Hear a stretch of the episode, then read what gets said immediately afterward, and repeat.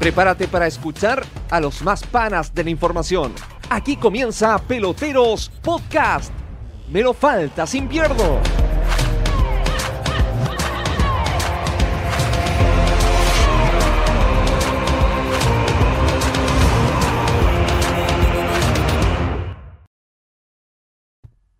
¿Qué tal? ¿Cómo les va? Bienvenidos a una nueva entrega de Peloteros Podcast. Hoy muy contentos y nos vestimos de gala, de etiqueta. Se preguntará, Homero, ¿por qué tan elegante?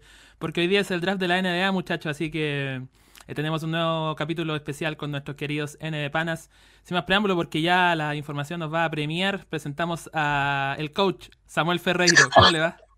Hola Álvaro, un gusto volver a verte acá y juntarnos con toda la familia de la NBA y muy emocionados porque esta noche se van a seleccionar los 60 mejores prospectos del planeta, así que mucha emoción para ver qué movidas van a hacer cada equipo, qué cambios se vienen, así que acompáñenos, súbense a esta fiesta de la NBA. Así es, vengan, vengan todos, hay espacios. Súbanse la NB Panas neta. Eh, hola Pato Figueroa, ¿cómo te va? Hola, ¿qué tal Álvaro, Samuel? ¿Cómo les va? Estoy muy contento de esta noche de gala, literal. Sí, demasiado, demasiado elegante. Exactamente. Hay mucha expectativa por lo que se, vivirá esta noche, ahora mismo, eh, sobre, sobre la elección del draft y, también eh, con un latino. Más adelante vamos a adentrarnos en, en, el único latino que está presente en este listado. Exactamente, nos referimos a Leandro Volmaro, actual jugador del Barcelona en España. Bueno, Vamos a entrar en detalles eh, sobre esta, bueno, su chance de, inscribirse también nuevamente como, un, como otro jugador argentino más presente en el mejor eh, básquetbol del mundo. Bueno, para partir, eh, hablemos de lo que en, definitiva nos convoca, del draft. ¿De qué se trata? ¿Cómo funciona el draft de la NBA? Bueno, el draft en el fondo es un sistema que apunta a nivelar el talento dentro de la liga eh, funciona actualmente de la siguiente manera: cada equipo tiene 60, perdón, cada equipo tiene dos selecciones, por ende son 60 jugadores los elegidos. Los primeros 14 se reparten en lo que, bueno, ya vimos hace un tiempo que fue la, lotería, ¿no? Que donde los 14 equipos que no clasificaron a playoff eh, se reparten esos cupos que son los primeros para elegir, obviamente, mm, a los mejores prospectos por lo cual eh, en el fondo ahí se concretaría eventualmente, o al menos en la teoría, la, idea de nivelar, ¿no? de que los que no tuvieron tanta suerte en la temporada última eh, puedan tal vez con, la ayuda de estos, de estos rookies eh, mejorar su nivel, mejorar sus números. Y después el resto de los picks del 15 al 30 se determina en base al récord de fase regular de los 16 clasificados a playoff. el mejor del registro de la campaña selecciona el número 30, lo mismo en la segunda ronda. Cabe señalar que una vez que comience, los equipos tienen 5 minutos para tomar una decisión durante la primera ronda y 2 minutos durante la segunda. Entonces los derechos de los jugadores seleccionados pasan inmediatamente a pertenecer a la franquicia que los toma, aunque eh, para, poder, para que puedan jugar tienen que haber eh, firmado un contrato. Tiene que todo, digamos, legalizarse y hacerse en regla. Eh, bueno, eventualmente también está, como se ha visto en múltiples ocasiones, los drafts, los traspasos inmediatos, ¿no? Donde jugadores son seleccionados por un equipo, pero después se hace la movida para que pasen a otro. En fin, hay históricos ejemplos de aquello. Eh, Luca por ejemplo, Samuel, claro, ejemplificar ahí casos que han pasado con, jugadores que, que por ahí fueron seleccionados por un equipo y luego terminaron en otros y bueno, han sido figuras en, eso, en esos equipos, ¿no? Exacto, me lo drafteó Atlanta y lo cambió por Trey Young y afortunadamente salió bien, diría yo, para los dos equipos ese, ese intercambio. Pero está lleno de, de sorpresitas en esos cinco minutos Ahí los gerentes generales están al teléfono llamando al gerente general del otro equipo, ofreciendo cambios y ahí cada equipo ve su estrategia.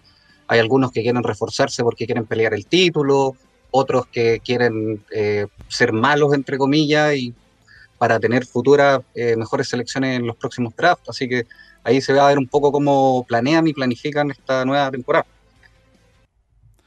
Exactamente. Bueno, Pato, estuvimos viendo durante el, durante el día eh, el, famoso kit que se le va a entregar a los jugadores, a los jugadores que van a participar de este draft, que están preparados desde ya para, para que sean seleccionados, digamos, eventualmente por, por cualquier equipo. No sé, pero tiene ahí su, listado de cositas en qué consiste ese, ese pequeño kit, ya que los van a tener preparados ahí los distintos jugadores seleccionables. Claro, eh, este es el, el Locker Box, es una caja Eh, estoy, dame un momento para poder precisar el listado completo de lo que de lo que tiene la, vamos a poner en, la vamos a poner en, vamos a ver si la logro poner en pantallita aquí, porque sería bueno eh, para que todos la puedan ver. Me parece que ahí está. Ahí está, el famoso Lockerbox, que ustedes lo van ahí. No, o sea, no, no, no logro precisar el tamaño como real, porque como está en una imagen, digamos, sola. Eh, pero me imagino que debe ser más o menos grande igual. Claro, es, considerable, o sea, no sabemos el tamaño exacto, se precisó netamente sobre las 30 gorras que se le pasó a cada jugador, el balón oficial, eh, que es lo, principal, lo primordial, lo que más destaca eh, en ese mueble, literal. Y estoy, tengo aquí un montón de info, estoy buscando la información precisa para detallarle a todos los seguidores la cantidad de productos que tiene Mira, está, está, detallado acá. Son 30 gorras para cada, para, cada, para cada jugador. Es un balón oficial Spalding, que es la marca, obviamente, oficial de la liga. Un altavoz y cascos inalámbricos de marca Beats, de la mejor calidad, obviamente, el último modelo de la marca. Eh, gafas de realidad virtual. Ya ahí hay un, un chiche muy sofisticado para los panas. Eh, un tablet de Microsoft. Obviamente detallamos todo esto porque también la movida del marketing incluye eh, con apellido, todos los productos con apellido. Duda. Hay un, iPhone, obviamente el, último, más un trípode eh, que incluye este teléfono celular, una lámpara LED y cables para emitir en directo.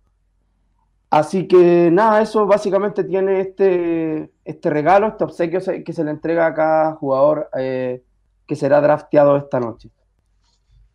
Exacto. Bueno, y estamos también, bueno, repasamos en la previa para como material de, apoyo o eventualmente como antecedentes del draft que, bueno, siempre deja cosas.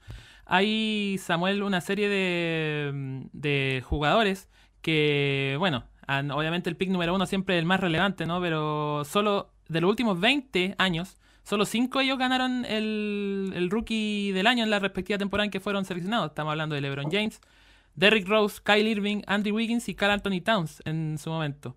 Eh, bueno, en el caso de la temporada última fue Zion Williamson, que no logró tampoco, fue Jay Moran, que fue el pick número 2. Eh, ¿Cómo, claro, cómo se, va, cómo, se va, cómo se va dando? Porque de repente hoy más que nunca, digamos, con toda la presión mediática, redes sociales, todo el tema puede llegar a ser incluso un lastre por ahí ser el, número uno, porque mm, incluso hay muchos que han pasado por lesiones largas que le han impedido jugar mucho tiempo, incluso ya después de seleccionado y no han, podido debutar como corresponde. Es un, tema igual. Seguro, es que es clave también el, ojo de los scouts de cada franquicia, porque de repente eh, son franquicias que no, no, no tienen el mejor staff en ese sentido y se equivocan, por más que tengan el primer pick, se equivocan. no sé, yo creo que el caso más reciente puede ser el de Anthony Bennett de los Cleveland Cavaliers, que fue, no sé, el 2013, algo así. Y un horror de jugador, estaba fuera de la liga a, los dos años, ya estaba fuera de la liga, entonces al final el tener el número uno no te garantiza traer una figura si es que tu equipo de scout no hizo bien la pega. Exactamente, exactamente, cierto. Eh, bueno, otro tema también que vamos a ir vamos a ir hablando, digamos, a lo largo de la, de la noche, porque van a haber seguramente pausa y vamos a tener eh, diversa información, Pato, pero por lo menos ir introduciendo ya lo que va a ser el, formato de, de, esta, de esta nueva temporada de la NBA, porque eh, va a ser una temporada un poco más reducida. Va a partir un poco, obviamente, por todo el tema calendario de que se dio esta, este año por la pandemia del COVID va a ser un tanto más acotada, no tanto más acotada, no tanto como han sido las oportunidades con los cierres patronales y todo eso, sino que va a ser casi casi una temporada completa, pero lógicamente más reducida. ¿De qué va a ir la temporada este año? En términos de números, partidos y qué sé yo. Perfecto, mira, hay algo basal que tiene eh, relación con las modificaciones que se han realizado a partir de la pandemia o desde el mundo con pandemia, eh, más allá de que los equipos se trasladaron, como bien saben ustedes, a terminar la temporada anterior en la burbuja de Orlando. Eh, ahora la temporada regular va a comenzar el 22 de diciembre, justo en vísperas de, o, muy pocos días antes de, Navidad, cuestión que anteriormente eh, se efectúa al inicio de la temporada regular la última semana de octubre, cerca de Noche de Bruja, como, como conversábamos en la previa fuera del aire con, con los muchachos, y cada equipo contará con 70, cada cada equipo contará con 72 partidos. O sea, será una temporada en la cual obviamente va a haber mucho, mucho duelo, a ser muy similar a, lo que vivimos en la última parte de la temporada anterior. Ahí eh, hay un segundo punto que le quiero pedir ayuda a Samuel, porque es bastante largo, donde explica lo de que cada equipo jugará tres partidos contra cada oponente de su división. Eh, claro, el punto 2 es que cada, estamos leyendo acá porque estoy igual de perdido que tú en este menjunje de reglas. Mira, yo creo que deberíamos acotarlo en que finalmente de 82 partidos pasó a 72 y que van a, evidentemente, ante la disminución de partidos, también eh, disminuyen los duelos como eran antes. Generalmente eran cuatro partidos contra el rival de la misma división, ahora van a ser tres, y la liga va a determinar cuáles dos son de local, cuáles son de visita. Finalmente creo que es un enredo, no tiene mucho sentido. Lo que sí es interesante es, el mini torneo que van a hacer tal como hubo ahora en la burbuja, este mini torneo para eh, determinar los últimos dos equipos que clasifican a playoffs eh, de cada conferencia. Entonces va a jugar el séptimo al, al, décimo, al igual que en la burbuja, y ahí después de este torneo vamos a definir eh, los últimos clasificados a la postemporada. Así que también tiene ese, como más emoción finalmente, porque siempre son entretenidas esas definiciones. En este caso se dio en esta temporada con Memphis y Portland, que definieron ahí en el caso de la conferencia oeste al, último cupo para, para los playoffs, porque claro, tenía una, regla que no sé, eh, eventualmente se va a mantener, ¿no? Para esta temporada, en el fondo de qué equipos pueden aspirar, qué, qué noveno equipo puede aspirar a, a pelearle un octavo la última plaza, ¿no? Exacto, aparte la, la idea es un poco que los equipos que están ahí en la pelea, pero están un poquito más abajo, no voten las temporadas a propósito, ya a mitad de camino, cuando te das cuenta, sabes que estamos medio lejos del octavo puesto, ya tiremos la temporada. En cambio, ahora con esta nueva cuestión... un buen lugar en el draft también. Claro, pero ahora con esto tenía el incentivo que aunque vayáis décimo, igual tenía opciones de meterte a playoff, así que en ese sentido va a estar más competitivo. Está pensado básicamente quizás en mantener eso, por mantener la competencia, que no hayan partidos literalmente de mierda, como se dice, que, y en los cuales como que sirvan de relleno o de, como teloneros para los, para los duelos estelares. Finalmente es una liga estelar.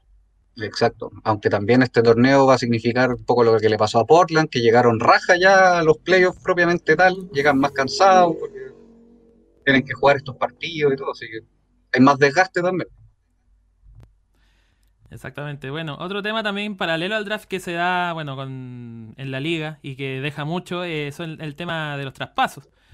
Y que se está viviendo, se están viviendo horas eh, también muy movidas en cuanto a eso. Eh, hay jugadores que pasan de, unos equipos a otros, algunos con más o menos voluntad, pero bueno, se dan traspasos, se dan jugadores que van a vestir camisetas que hace, hace harto se espera también que lo hicieran. Y bueno, tú Samuel ahí tenía harto, harto que decir porque hay harto paño que cortar en cuanto también a, la, a la agencia libre, los traspasos y todo eso que está volando en este momento. Así es, tal cual. Desde el lunes ya ha empezado con todo. Eh, aparte, a la hora de Chile eran 2, 3 de la mañana y ahí están los, periodistas gringos tirando las papitas, así que estuvo bien movido, harto tras noche. Y lo primero que lo publicamos también ahí en el sitio para que lo revisen, es eh, Dennis Schroeder de Oklahoma City, que llega a ser el escudero de LeBron James y Anthony Davis a cambio de Danny Green y el pick número 28. O sea, ahí al final de la primera ronda de este draft va a ir para Oklahoma. Al igual que Danny Green, que ahora recientemente, hace un par de minutos, fue traspasado nuevamente a Filadelfia a cambio de Al Horford. Así que ahí están esos tres equipos metidos en esta movida y para los Lakers es súper importante tener a Schroeder, que fue uno de los mejores sexto hombres de la temporada pasada y mm, es un seguro finalmente y quizás incluso mejor jugador que Ryan Rondo, que va a ser agente libre y, parece que no, no va a volver a Lakers. Así que en ese sentido ya están cubiertos, tienen ahí el, al reemplazante ahí con Hal Holford hubo una pataleta de, parte de la familia. Una ahí Samuel puede ahondar en ese, en ese detalle que inmediatamente después de publicarse, hacerse público este, este traspaso de Al Horford, su familia fue la que salió a, dar cara por él. Así es, su hermana, eh, ¿cómo se llama? ¿Hannah parece? Sí. ¿Hannah? Sí. No, por sí. hermana que se llama Ana. Ana Horford, eh, esto pasó, este traspaso que les comento de Horford a Oklahoma a cambio de Danny Green, pasó ahora hace media hora. Y la hermana, Ana, no tardó ni dos minutos en ponerse a tuitear y tirándole pura mierda a los hinchas de Filadelfia, que son el peor público de la historia de la NBA, que les tenían malas porque ellos, Horford jugó en Boston eh, los años previos y es el gran rival de Filadelfia. Entonces, ella atribuye que ellos, como haber jugado en Boston y todo, por eso le tenían malas. Eh, creo que no tiene mucho que ver, la verdad. Fue un desastre de fichaje, eh, no tanto por él, pero porque jugaba en el mismo puesto que, que en BID, entonces, la práctica fueron casi 30 millones anuales tirados a la basura, así que en ese sentido es una buena movida de Filadelfia a deshacerse de ese contrato a cambio de Danny Green que expira el final de esta temporada. Así que sumado, que también Filadelfia está buscando eh, una lavarse la cara, una renovar un poco el caracho y Horford con 34 años igual está, está naturalmente ya en la temporada anterior quedando desplazado en ese, en ese mismo esquema. Claro, es que cuando Jimmy Butler se les va a Miami, ahí los Sixers medio, yo creo que en la desesperación, firman a Horford y le dan este contrato, esta extensión a Tobias Harris, y el experimento no funcionó tanto, y bueno, por lo menos ya se pudieron deshacer de, este contrato, que aparte le quedan dos años más, así que me parece una buena movida para los dos equipos. Oklahoma también recibió unos picks a cambio, así que... Sí. Mira, aquí llegan unos comentarios ya por YouTube. Eh, Javier Menabamón dice saludos. Y por Facebook, Fabián, perdón, Fernando Astudillo Pizarro dice Horford y dos picks max y dos picks más. Ahora Oklahoma es Oklahoma City Thunder Draft Picks. Tal cual. es que. Después agrega. Ah, y Bogdanovic de los, de los Kings le hizo mansos a los Bucks. Así es, tiene razón Fernando con las dos intervenciones. Y lo, eh, lo último, eso, lo de Bogdanovic, los Bucks también estuvieron muy movidos. Y uno de los traspasos que hicieron era eh, traer a, Bogdan Bogdanovic. El problema fue que eh, el jugador no estaba de acuerdo, entonces en todos lados salió oficial el, traspaso, pero faltaba el visto bueno del jugador que finalmente decidió ir a la agencia libre a probar suerte, así que se quedaron con el molde hecho los Bucks, que por lo demás habían hecho otra movida importante que eh, consiguieron traspasar a George Hill y a Eric Bledsoe a cambio de Drew Holiday, el base de New Orleans Pelicans. Oye, importante, importante, muy importante información. Eh, tenemos concurso, tenemos un concurso interesante, suculento, así que pato detalle para que los panitas que están viendo se prendan también. Así es, esta noche tendremos un solo ganador, pero con premio doble. Se los voy a presentar de manera inmediata. El primero es, es este Snapback, ¿ya? Gentileza de Monster Energy, nuestro patrocinador nos estuvo acompañando la temporada pasada con eh, el Dame Cara, que es la sección que nosotros tenemos para poder comparar eh, a los panas de, la NBA, ya sea temporada regular o playoff. Así que el primer premio es entre todos los comentarios de todas las plataformas en las, en las que estamos en vivo en estos momentos, entran a participar. Y ese, esa gorra se lleva seis latas de medio litro cada una, también gentileza obviamente de Monster Energy. Así que, como loco participar, de cráneo, de cráneo a comentar lo que quieran. Esperamos no sean improperios. no, por favor, siempre con cariño. con cariño. Claro, le trajimos eh... cocina, por favor. sí. A ver, eh, vamos, creo que tenemos un, tiempo todavía porque están ahí los amigos conversando eh, para repasar. Recordemos que Minnesota Timberwolves tiene la primera selección, después viene Golden State eh, y con la tercera está los Charlotte Hornets. Pero tenemos aquí una buena, una buena data donde podemos ver algunos de los, de los mejores prospectos, los, cinco prospectos más destacados para, para este draft y con todas sus características y todo su eh, bagaje, así que los podemos ir repasando rápidamente. Demos un segundito, vamos a poner aquí. Vamos a ampliar esto y aquí lo tenemos. En primer término, Anthony Edwards, 1,96m, posición 1-2, 5 de agosto del 2001. Eh, en Atlanta, Georgia nació. Y su equipo era, claro, la Universidad de Georgia de la NCAA, promedia 19.1 puntos, 5.2 rebotes, 2.8 asistencia en 33 minutos durante la última temporada. Es un potencial número 1. Eh, así que importante tener en cuenta. Si lo comparamos con un jugador actual, Donovan Mitchell podría ser. Eh. Condiciones naturales. Prototipos del perimetral NBA con un gran perfil atlético y físico listo para competir y destacarse en ese aspecto en cuanto llegue a la liga. Creación. Además de sus herramientas naturales, es un talento ofensivo capaz de generar juego por cuenta propia y anotar desde cualquier sector del campo. Eh, contras, si se quiere. Tiro irregular. Debe mejorar la consistencia de su- de su tiro de 3, donde, desde donde lanzó apenas un 30% en las pasadas dos campañas. Y el perfil físico atlético, pero le falta potencia y masa muscular, sobre todo pensando en una potencial llegada al básquetbol estadounidense. Bueno, ahí está. Anthony Edwards, uno de los que se perfila como, como número uno. A ver, a ver, a ver, a ver. Vamos a poner al tiro porque viene la selección. Viene la selección. Vamos, vamos. Empezó esto. Sí. Ya muchachos, se puso buenardo. ¿Qué, qué creen? ¿Anthony Edwards? ¿Lamelo Ball? ¿A quién van a elegir los Wolves? Vamos a ver. Ya estamos, ¿ya? Estoy seguro. Estaba corriendo, estaba corriendo para atrás el reloj. Em, Vamos a ver. Aquí ya estamos. Sí, ya estamos. ¿Qué hablan los- Estamos y acaba de tuitear, voy a spoilear, acaba de tuitear Shams Araña, el periodista ahí, uno de las estrellas, acaba de tuitear que Minnesota va a seleccionar, Martín Martínez acaba de tuitear que Minnesota va a seleccionar a Anthony Edwards. Veamos si se cumple, pero al menos las fuentes de este muchacho. Aquí viene el amigo Adam Silver. Ajá. Hace poco la Melon Ball en Instagram a entender que va a ser el A ver. pick número 2 de la Vamos a noche. hablar un poquito. 2020 NBA Draft. The Minnesota Timberwolves select Anthony Edwards from the University of Georgia. Mira, Ahí está con la cajita, mira. Están eligiendo el gorro. fíjense en los cuadros, les tengo un datito para más rato, fíjense en los cuadros. Ya. El... Bueno, se los comento al tiro de repente. Por favor, Eh, por favor. La, la madre de Anthony Edwards, Yvette, y la abuela, Shirley, las dos murieron de cáncer en Ah, un caramba. lapso de ocho meses. ¿Se escuchó? ¿Sí? Sí, Sí, claro. perfecto. Bueno, la, ma- la madre y la abuela de este muchacho fallecieron en 2015 en un periodo de ocho meses. Fallecieron ambas de cáncer cuando él estaba en octavo básico y él ocupa la número 5, el número 5 en honor a que ambas murieron un día 5 de, de los distintos meses.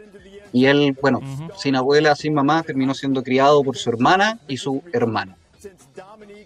Así que por eso esos cuadros, Sí. esos cuadros que vimos ahí en la celebración familiar, de haber sido precisamente la abuela y la, y la madre de, de este escolta ultra mega atlético. Así que Ahí, bueno, Linda justo historia. estábamos revisando la- las eh, características de Anthony Edwards, que finalmente fue seleccionado por los Minnesota eh, Timberwolves. A ver, vamos a remover un poquito aquí, porque hay que esperar un ratito más. Eh, vamos a seguir porque había más antecedentes. Así que mm, vamos a proceder al tiro a, a seguir compartiendo esa data que estábamos ahí mostrando. por mientras Eh, nomás te comento. con- Sí. No, no, dale. Ah, no, no, eh, era para seguir un poco con, con lo Dale, de Anthony Edwards. Eh, creo que es una buena eh, decisión de los Wolves, que también estaban ahí entre la Melo Ball, pero la Melo Ball me da la impresión que es muy parecido a, a D'Angelo Russell, que ya está en el equipo como el base titular, que también le gusta tener harto la pelota. Eh, entonces me da la impresión de que Anthony Edwards era la mejor decisión en ese sentido porque se complementa mejor, puede jugar un poco menos sin el, sin el balón, perdón, eh, con los cortes, es más atlético que D'Angelo Russell, entonces me parece que se complementan mejor a un hipotético Lamelo Ball de Angelo Russell que era más o menos lo mismo. Ahora hay que ver qué Ah, va a pasar con los Warriors. Exacto, exacto. Mira, justo ahora estaban repasando en la transmisión oficial la historia de que tú contabas, Samuel, del, del- de, de Anthony Edwards. Claro, porque es absolutamente atingente. Bueno, repasamos. Eh, la Melo Ball, otro de los prospectos, eh, dos metros, juega en la posición de base, 22 de agosto del 2001 en Chino Hills, California. Su equipo es el Illawarra Hawks de Australia. En la última temporada promedió 17 puntos, 7.6 rebotes, 6.8 asistencias en 31.3 minutos de juego promedio. Potencial número uno, bueno, ya no lo fue, eh, lo fue Edwards, obviamente. Si comparamos, eh, se puede equiparar con un Lonzo Ball, llamar Crawford, por ejemplo. Eh, sus pros, talento puro. El mejor talento del draft en términos de creación ofensiva. Tiene una infinidad de recursos para lastimar a la defensa como anotador y pasador. Condiciones naturales. Excelente altura para la posición y es un buen atleta que además se ha concentrado en mejorar su físico en estos meses. Contras, eh, toma decisiones. Súper talentoso pero algo irregular en su lectura del juego y conducción. Muchas veces prioriza lo espectacular por sobre lo efectivo. Y en el físico, aunque lo ha mejorado, su falta de potencia sigue siendo un déficit. Le escapa al contacto en ambos costados de la cancha. Eso en cuanto a la Melo Ball, bueno, uno de los hoy uno de los nombres más, más interesantes y más recurrentes también de este draft, que vamos a ver si es seleccionado tal vez por los, por los Warriors, tal vez por los Hornets, vamos a ver. Vamos a ver. Parece que ya están, Álvaro, creo. Es que en, en Twitter A están ver. tirando ya las selecciones. ¿Están spoileando? sí, pues, están tuiteando y después están poniendo la imagen. Todos los años es así, pues. Eh, eh, Watch y este el otro loco, eh, Shams Charania, tuitean de antes, pues antes que salga el mismo comisionado a anunciar. ¿Qué hacemos? ¿Los Están- vemos o los están- vamos? no- no están torpedeando. No puede, no puede ser. ¿Hasta cuándo, loco? ¿Qué hacemos? ¿Vamos ¿Hasta cuándo, loco? No, si en la ¿O no? oficial, en la oficial, en la oficial todavía están repasando imágenes de Anthony Edwards en, en la universidad, entonces Claro, por están eso. repasando su- sus características, sus skills. Eh, así que no sé, ¿Pero igual yo creo que está bueno ver como el momento en que en que el Dolape Silver anuncia a los panitas. ¿Sí o no? Mejor, filo el Twitter, no la Sí. contemos. Sí, no la contemos, no la conte- y no lo me- no lo miren tampoco. no se metan. Eh, ah, vamos. Solo piquen el link y quédense acá. Claro, exactamente. Único link legal esta transmisión de Peloteros Podcast. Volvemos con los amigos ahí. Bueno, ahí están en la cháchara todavía. Eh, Los expertos. Vamos a ir viendo. Oye, lo que, lo que iba antes sí. de pasar Tenemos- de página con respecto a la Melo Ball, eh, Sí. en uno de sus puntos negativos de, la, de, lo- de las manitos hacia abajo, era, era el tema de- del control del talento, la espectacularidad. Casos Claro. como los de Derrick Rose, eh, en los cuales si esto se puede acercar en tanto a la efectividad, bienvenida la espectacularidad al juego, dentro de, de lo que se extraña o las cosas que, que en, la última temporada se, se quejaron eh, sobre el espectáculo ya que no hubiese, ya que no había gente. Por último, que el espectáculo se diera en la cancha, se vieron equipos muy tensos, equipos muy rígidos, con jugadas muy tradicionales. También hace falta esta sangre nueva que, que venga a, a romper un poco con, con lo que ya se conoce en términos de talento dentro de la NBA. Exacto. Mira, aquí Fernando Astudillo, que está muy atento, dice: Ya tienen hasta el 3 en Twitter, pero lo seguiré a ustedes mejor. Grande Fernando haciéndonos el aguante ahí. Grande. Bueno, nosotros les contamos, vamos a llegar al menos hasta el 14, que el 14 es como el último de los que entraron en la lotería, no de los que no estuvieron en playoff el año pasado, que son como los más interesantes, lógicamente. Así que por lo menos hasta ahí vamos a estar. Después vamos viendo. Ya está corriendo el reloj de los Warriors. A ver. de los Warriors, que por lo demás están ahí en el dilema entre Wiseman, que un pivot, que algo que les hace falta, y el potencial de, de Alonso Ball. Pero en esa posición Mira, ya, vamos- ya tienen a Curry, así que Sí, pues, mira, no, no vamos a mostrar la pantalla, o sea, no vamos a mostrar la, la- el, el papelógrafo, pero vamos a repasar la, la característica de Wiseman. 2 metros 16, posición 5, Ajá. nacimiento 31 de marzo del 2001 en Nashville. eh, su equipo es el Memphis Tigers de la NCAA, obviamente. En la última temporada, 19.7 puntos, 10.7 rebotes y 3 tapones en promedio en 23 minutos. Está proyectado para top 3 al menos. Ah, claro, puede ser uno de los próximos dos seleccionados. Si establecemos una comparación, Hassan Whiteside o Jared Allen, eh, pros, capacidad atlética, brillantes herramientas naturales, altura, largo de brazos, potencia y una extraordinaria capacidad atlética para su tamaño, todo un prodigio. Impacto sin el balón. Puede dejar su huella sin acaparar balones, lo hace protegiendo el aro, reboteando, corriendo la cancha y definiendo el clásico interior de run and dunk. Eh, contras, bajo nivel técnico, aunque parece estar trabajando en su tiro, no deja de ser un jugador limitado desde lo técnico y que produce poco con el balón en su poder. Y la inexperiencia, difícil evaluar ya que apenas disputó tres partidos en la NCAA. Y sin la chance de workouts, será draftea- perdón, drafteado básicamente por lo hecho en la secundaria. Mira, interesante ese dato. es una apuesta, es puro potencial finalmente, porque como bien dices tú Álvaro, jugó solo tres partidos porque lo suspendieron. El técnico de Memphis, eh, Penny Hardaway, el exjugador de Orlando, ¿se acuerdan del Orlando con Shaq?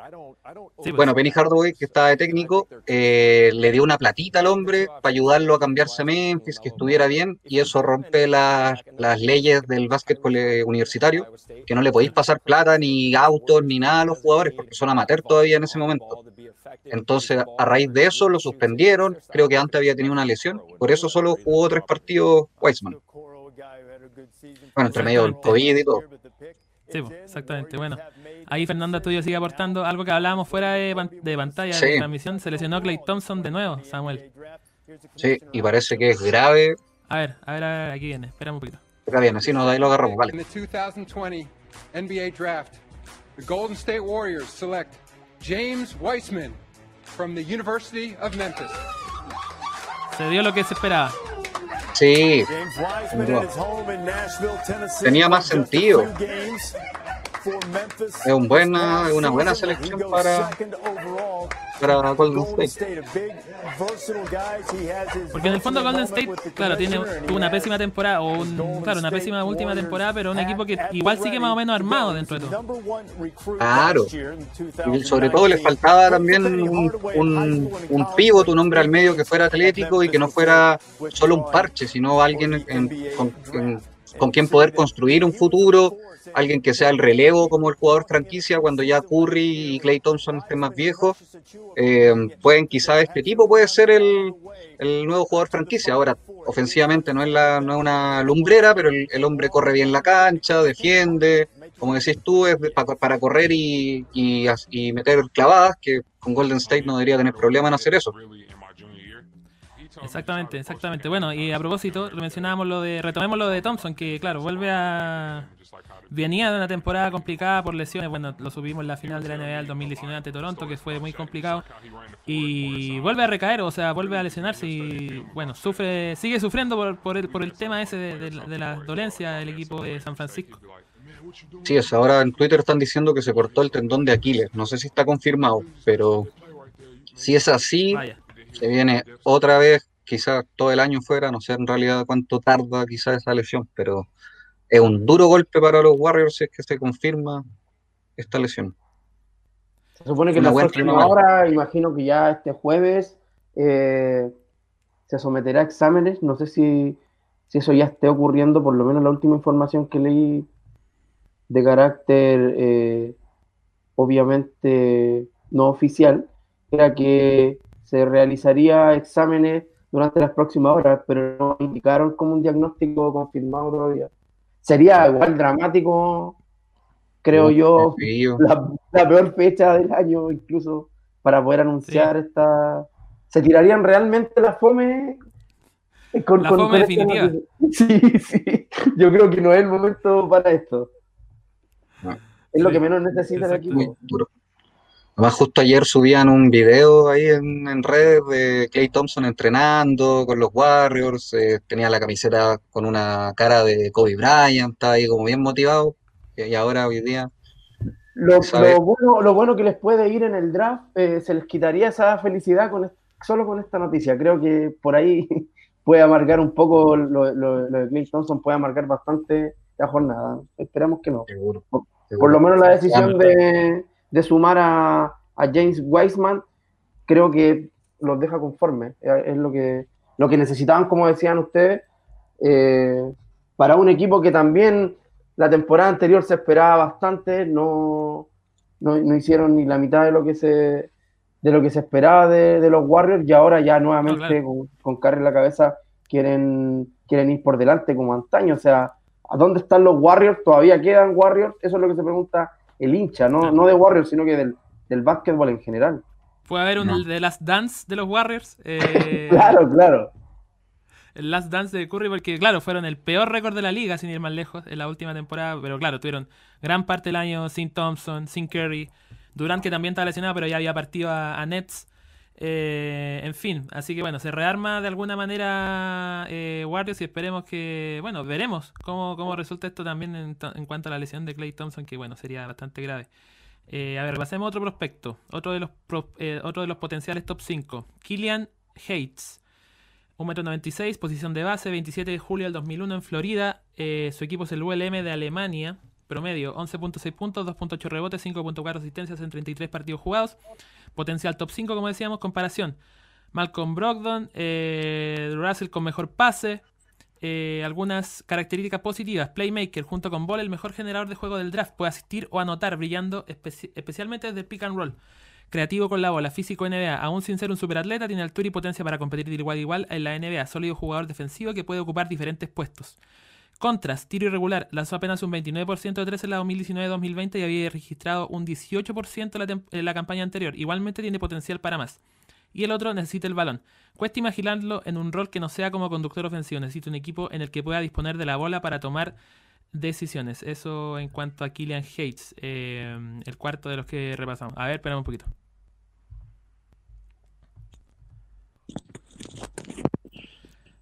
Espérame que. Eh, acaba de ser seleccionado la Melo Ball por Charlotte Hornets. Lo vemos. Ajá. Ahí está. Ahí está el papá de la Bar Ball, el peor papá de la NBA. Lo único que hace es explotar a sus pobres hijos. Tiene una fábrica de jugadores, ¿tú dices? Sí. Opera como fábrica. Tiene un tercer hijo que. Ahí están los tres. La- Lonzo, Lamelo y Liangelo. Liangelo no salió tan bueno, sí. Ahí están, ahí Ahí están. está Liangelo, Lamelo y Lonzo. Lonzo, bueno, ahora en, en los Pelicans. Exacto. Después de una poco. Lo más parecido al, al, al papá Bájame debe ser esto.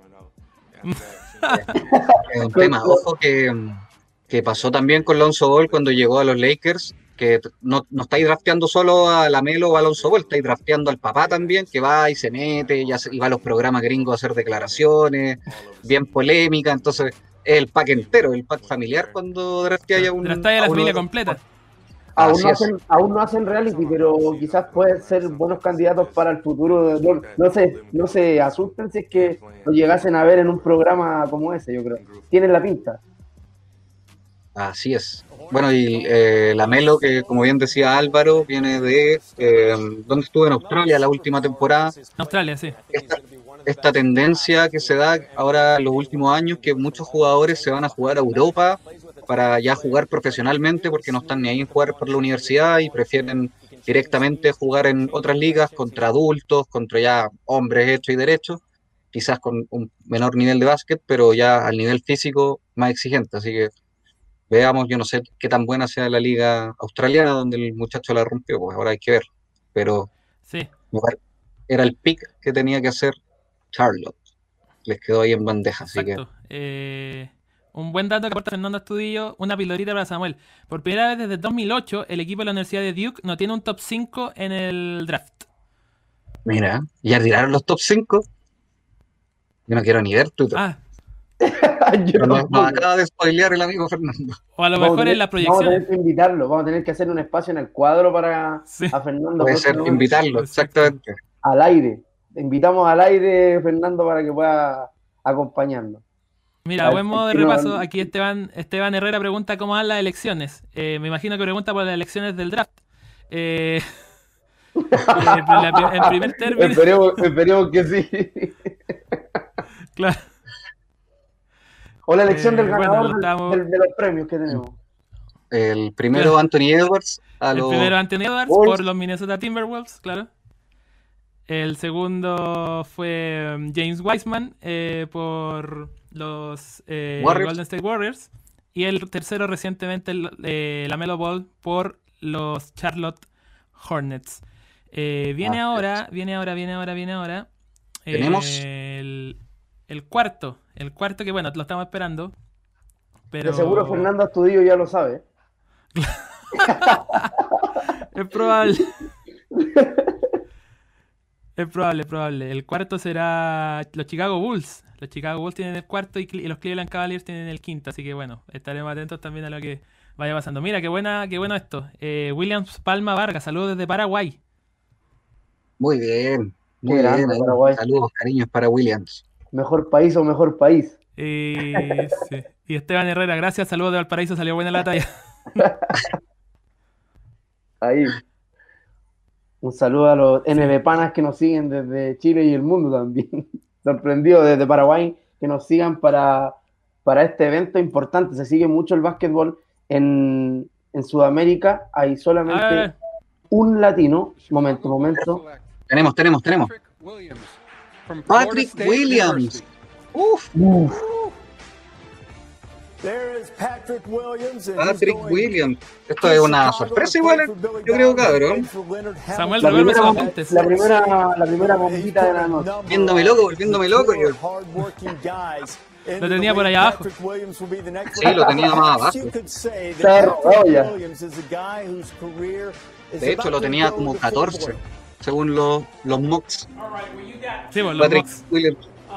Así es. La comparación parece que es un estilo medio OG Anunobi, el, como el alero de Toronto Raptors. Claro. Así es bien espigado, eh, rápido de defender decentemente, así que una sorpresa de todas formas ¿eh? para, para los Bulls que se estaba rumorando, rumoreando mucho que iban a draftear al israelí, al muchacho israelí, a, Dan, a Denny, ¿cómo se llama? Denny, Denny Abdija, Sí. Mira, tenemos. Está estallado, está estallado el chat. Mira, eh, vamos a reiterar. Eh, NBH Ariel, saludos desde RD, República Dominicana. Mira, qué grande. Eh, manos. Gabriel Matú, saludos de Argentina, chicos. Vamos a estar atentos también a lo que pase con Leandro Olmaro. Ya lo hemos mencionado desde el es. comienzo. Fernando Estudio Pizarro, inesperado. Y Williams Palma Vargas dice: es lo que necesitaba Chicago. Les gusta, sí. Ojo que igual eh, Chicago ya tienen la posición de 3. Yo no sé si pretenderán jugar, ponerlo de 4 o de 3, pero de 3 ya tienen a. a- ¿Cómo se llama? A Otto Porter Jr. y a, y a este otro muchacho que draftearon hace poco, a Hutchinson. Así que hay que ver qué va a pasar con eso. A lo mejor se viene alguna movida, quieren deshacerse tal vez del contrato de Otto Porter. De todas formas, me parece muy sorpresiva esta selección. Creo que no tiene tanto potencial este muchacho y, y con, no sé, ¿Podrían, Todavía con los convivir, podrían convivir los tres, este que viene entrando y los dos que mencionaste? ¿O tú dices que necesariamente podrías debe- debiese salir uno?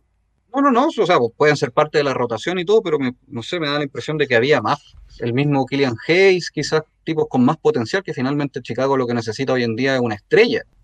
Entonces, Claro. este, este chico me parece más un jugador de reparto, sin haberlo visto mucho ni nada, pero por lo que podemos inferir, entonces, claro, no sé, yo hubiese apostado más duro Killian Hayes, por ejemplo, por decirte algo, o el mismo chico israelí que, que es puro potencial. Claro, mira. No es que sea rock graneado, pero Ah. tampoco es la no va a ser la figura del equipo. Claro. Sí. O sea, bueno, Eh, nunca sabe. Kawhi Leonard decía lo mismo y terminó siendo el mejor del mundo. Pero, Sí, Claro, claro, eso es lo, lo importante. pero así viéndolo de lejos, no da la impresión Oye. de tener. Dime. Sí, no, eh, Pato, recordemos, bueno, los panitas que tenemos concurso, que no se olviden, los que han llegado ahora se están integrando. Ah, sí, este concurso también válido para todo el continente, incluso Centroamérica y para el para el NB Pana de, de RB, de estar, Sí, de estar en llama ahí. Tenemos eh, este snapback de regalo entre todos los que comenten, ¿ya? De Monster Energy, nuestro patrocinador principal, de la sección Dame Cara, hashtag Dame Cara, ahí pueden encontrar todas las fichas. Y viene acompañado de un pack de seis latas de medio litro cada una, con eh, la bebida energética tradicional de la marca que patrocina este espacio. Así que, nada, pues entre todos los que comenten de eh, todas las plataformas en las que estamos en estos momentos al aire, YouTube, eh, Facebook, también en Twitter, pueden participar eh, durante toda la transmisión. Vamos a elegir una vez terminada la transmisión, inmediatamente el ganador o la ganadora y lo vamos a anunciar en las stories de Instagram de Peloteros TV, de Peloteros Podcast y Peloteros Video, porque tenemos cuentas de, de lo que ustedes quieran, de todo tipo. de lo que, de lo que pida, exactamente. Así que, claro, prestamente los vamos a, a- a notificar. Eh, mira, Fernanda Estudio dice: Espero que Denny llegue a mi equipo predilecto en el 11, los Spurs. Mira, es un. Muy bien, Fernando, yo creo que estoy de acuerdo. Es un es clavado para el tipo de, de- de los Spurs, aparte con jugadores europeos, de, de buen toque. Sería genial. No sé si va a llegar a lo- al 11, eso sí. Pinca que lo van a draftear antes. Eh, viene, ya está el corriendo el reloj para los Cavaliers, pero alcanzamos a leer otro comentario. Alex Corporán. ¿Fue que la negociación de los Bulls con Golden State se cayó? No lo sé, habían ofrecido, habían ofrecido, los Bulls habían ofrecido al, al pivot, a Wendell Carter, que es jovencito, lo draftearon hace un par de años, y mm, más el pick de ellos, el de ahora, el cuarto, a cambio del segundo. Eso se filtró que lo habrían ofrecido a los Warriors, pero parece que los Warriors prefirieron mantener el pick número dos. Ahora, no sé si se vendrá algún traspaso ahora durante el transcurso de la, de la noche. Claro. Eh, Gabriel Matú. Eh, chicos, Bolsomaro. ¿Cómo? Volmaro. ¿Tiene chance?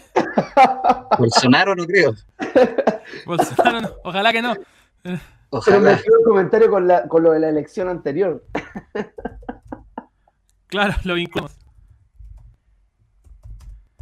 Eh, se pro- bueno, se, pro- se proyecta, en, lo- en los Max se proyectaba que pueda ser seleccionado por ahí por el 25, 26, tal vez los Celtics, no sé, es lo que se especula, pero no sé, Samuel, ¿qué se puede esperar igual?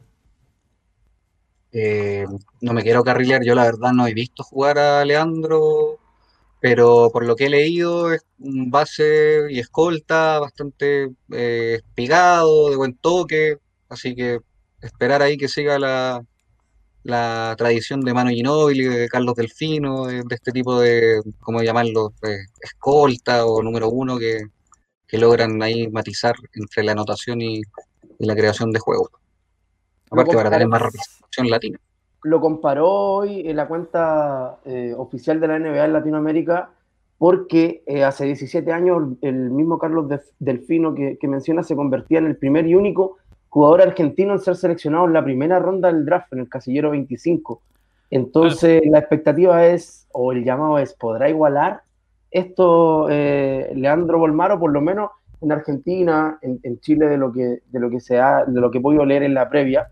Eh, hay mucha expectativa con este chico. Me sumo a las palabras de Samuel. Tampoco quiero carrilearme porque no lo he visto jugar, un par de highlights, pero recién con el tema del draft pude conocer a, a, a Bolmaro. Hay, hay bastante expectativa y eso es importante con los jugadores argentinos, que ha existido este, este preámbulo. Después, con el paso del tiempo, bueno, sin ir más lejos, el caso de Manu Ginóbili, hace dos décadas, un poquito más, pero pero le tengo mucha fe, le tengo, le tengo mucha confianza a lo que puede hacer, eh, pero como te digo, por encima, sin conocerlo, esperamos, y también por la cercanía. A ver, 2020 NBA Dame un Draft. segundito, Pato. The Cleveland Cavaliers select Isaac Okoro from Auburn University. Mira, Pintaza. Isaac Okoro celebrating going. Mejor pinta hasta ahora. sí, se la lleva, se lo lleva. Dos tallas menos Oye. con balón. También lo tenía más abajo a, a Okoro. Great number of stars have come out of Auburn over the years. Lleva hasta el perro, pana. Hasta el, hasta el perro le puso. Oye, están, están todos con, están todo el mundo con, están todo el mundo de, de etiqueta ahí. Igual que nosotros, hermano. Igualito. Bueno, ahí, Así como vemos ahí en la, en la infografía, Okoro ahí su carta de presentación es la, la defensa, como vemos ahí con ese robo y, y luego la volcada. Y ahí también vemos como, si no me equivoco, ahí va algo. defendiendo al, defendiendo al base, decía, ¿no?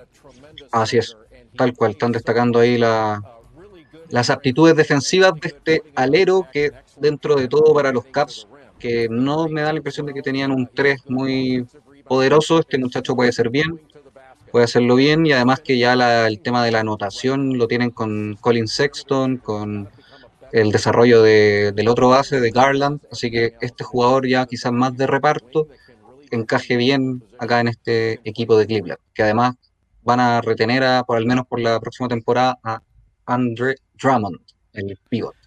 Exacto, mira, algunas cositas de Isaac Okoro, alero de 1,98 estatura y 102 kilos, nació el 26 de enero de 2001 en Atlanta.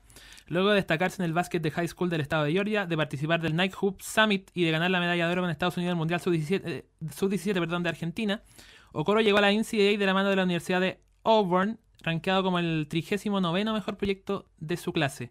Su única temporada universitaria luego destacándose en el costado defensivo y promediando 12.8 puntos, 4.4 rebotes, 2 asistencias y un 51% de campo para los Tigers a lo largo de 28 presentaciones, todas como titular. Su rendimiento en el campo propio lo llevó a ser seleccionado por el quinteto All Defensive de la conferencia SEC. Eso en cuanto a Isaac, el panita Isaac Okoro. A ver, le damos unos comentarios porque aquí llegan varios. Eh, mira, y William Palma Vargas llegaba a preguntar, ¿Kobe qué pick fue? Y Fernando 13. Trujillo, mira, preciso, le respondía 13 por Charlotte el 96 en la primera ronda. Ah. Eh, después, Fernando Estudio dice, sigue bajando Denny. Fernando le tiene ahí unas velitas puestas. Sí. Eh, y Williams Palma dice, nunca hay que despreciar, lo mismo Jordan, ojalá salgan buenas estrellas de este COVID draft. Gracias a todos por comentar, ah, se basaron. Buen término es el de COVID Draft. Sí. Tal cual. Oye, sorpresivo, COVID, está interesante. Sí, alguna, algunos picks sorpresivos. Eh, Interesante. em, Oye, lo de Isaac Okoro, eh, sí, Dale, antes de cerrar, eh, destacan mucho la agresividad, no solo el, tema de la defensa, sino que al momento de, de volcarse al ataque lo- le tienen un poco de temor su- sus rivales o así lo, lo demostró por el nivel de agresividad y fuerza con el que va, con el que salta. Así que mucho cuidado ahí con, con Okoro, yo creo que va a ser uno de los, de los llamados a hacer revelación en esta temporada, aunque de todos, de todos los drafteados siempre se, se, se espera esto, creo que hay que poner ojo ahí, va a estar entre, me la juego por el top, si no el top 5, el top 10 por lo menos de los que va a dar que hablar esta temporada el panita Okoro. mira qué Así bien. es. Mira qué bien. ¿Qué ha pasado Eh, con...? Dale Álvaro, dale. No, no, dale tú, Samuel, sí, dale nomás. No, no, no, que lo, bueno, lo que conversamos con el caso de Patrick Williams recién por Chicago, jugadores que son más o menos desconocidos quizás de reparto, que finalmente uno no sabe bien cómo se desarrollan, cómo les pega, entre comillas, el salto a la NBA y terminan llegando a un potencial mucho más alto de lo, de lo que se esperaba inicialmente. Así que en una de esas, este muchacho no solo defiende y termina también explotando por otro lado. Claro, tienen mucha proyección, obviamente no, no- ni ellos han conocido todas sus cualidades aún, entonces para que igual la- el público que no es tan eh, dedicado al básquetbol entienda que hay jugadores que se espera mucho, como en cualquier deporte, y terminan decepcionando. En el caso del draft, creo que se genera todo lo contrario, hay jugadores desconocidos que llegan a equipos que están armados o muy necesitados de ciertas posiciones y cuando calzan ambas cosas eh, pueden resultar otras espectaculares. Así que entretenido hasta ahora eh, el draft. Sí, eh, el amigo Samuel había preparado una pequeña sección eh, durante para estas para estas pausas que era como el- una suerte de maldita moda de, de los drafts. Claro, eh, por donde supuesto. vemos ahí diferentes Malditos panas, looks, ejemplo. malditos panas. Malditos panas, exactamente. Eh, Malditos panas. Repasamos, repasamos algunas foticas y usted ahí nos cuenta pues, lo, lo seleccionado y por qué. El, el Dolape sale en todas las secciones. ¿En qué momento descansa el hombre? El comisionado Comisionado, descansa tiene que estar en todo. En la, en la segunda ronda entiendo que descansa el comisionado. La primera ronda la hace él y la segunda ronda la hace el, el ayudante. El segundo no sé cuál será el cargo. Bueno, y acá tenemos exactamente como mencionan la maldita moda y tenemos a Caris Lavert, que actualmente en los Nets, que ahí vemos que está con el, con el gorrito de los Pacers. Y yo no sé si él habrá sabido que lo iba a draftear los Pacers o qué, pero va con este indumentario un poco en los colores, medio Boca Juniors, bostero, el pibe. Así que ahí Exactamente. está interesante la chaqueta destacada. Ahí vemos un histórico. Este es un histórico, un vieja escuela, Samaki Walker, ahí a la pivot en los Lakers, bueno, un montón de equipos más Sí. también en, los 90 y fines de los, o sea, principios de los 2000, que bueno, vemos el terno ya, no hoy día, que hoy día se usa todo fit, ahí ya un poquito más No, grande, claro. y este, este gorro de vaquero, no sé cómo llamarlo, de, de proxeneta, derechamente gorro de proxeneta. Por Dios. Pero sí o no, derechamente, gorro Mira, ¿para qué te voy a decir que no? Sí, sí. que- bueno, eran, eran otros tiempos también, se usaba, Súbete, se usaba Ah, más súbete a la, súbete a la proxeneta. No, por Dios. Oye, iba a decir algo como un gorro de... Okongwu from Oh, the oh. University of Southern California.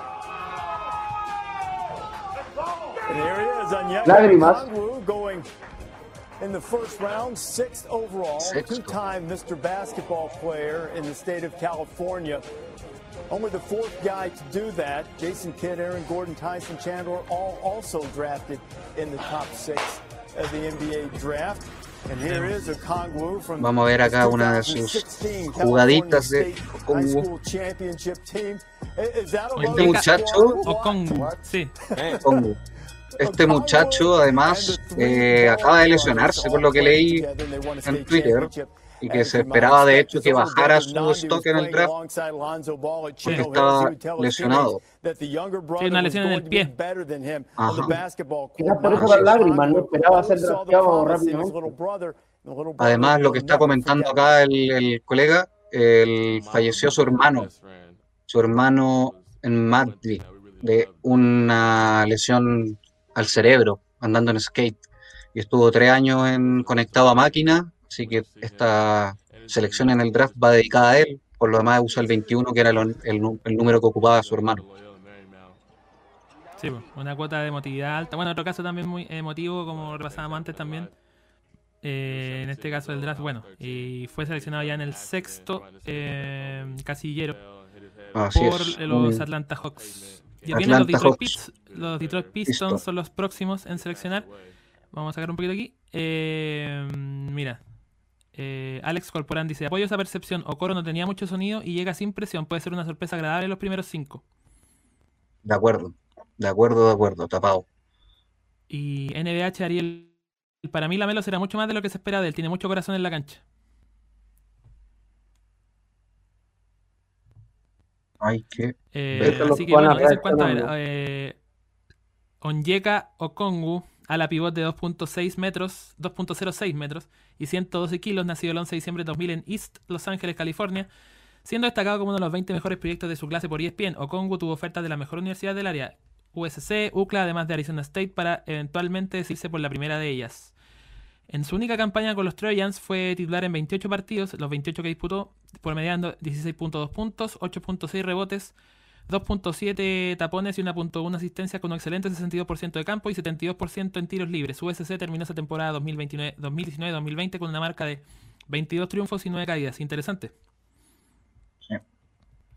Em, bueno, eh, no sé bien qué pretenderá Atlanta porque ya tienen interiores, tienen a eh, John Collins y a, Clint Capella, entonces, bueno, me imagino que se podrá sumar a la, rotación, pero tienen a Bruno Fernando en, la banca, un muchacho que draftearon no sé, no sé si la temporada pasada o hace un par, entonces, no sé, yo creo que hubiese sido más importante un jugador perimetral, un alero, probablemente, en el caso de Atlanta me sorprende un poco este. Te desconcertó, te desconcertó. Es que viendo los jugadores que había, creo que era más quizá una escolta o, sobre todo un 3. Me parecía más que otro interior que ya tienen el equipo, lo, tienen ya. Exacto. Eh, habrá que ver. Volvemos con Maldita Moda un rato. Bueno, veíamos a Mackie Walker. Eh, tenemos también, mire, aquí. Kawhi Leonard, ¿qué tal? Con los colores de los Spurs. Sí, está bonito, me gusta ahí el detalle que tiene en el, en el traje. es, como de, es, como de, grabación, está tradicional. ¿Sí o no? Sí. Se toma un, un, ponchecito. El, el, anterior, el, de, el sombrero blanco, era se iba del draft a Sensation, pero este está más sobrio, un, tanto más, un tanto más recatado. Claro, está más recatado. A ver, viene otra. Vamos. ¿Quién viene ahora? Hayes. Está buenardo, buenardo. Killian Hayes. With his folks, his dad played for three years at Penn State.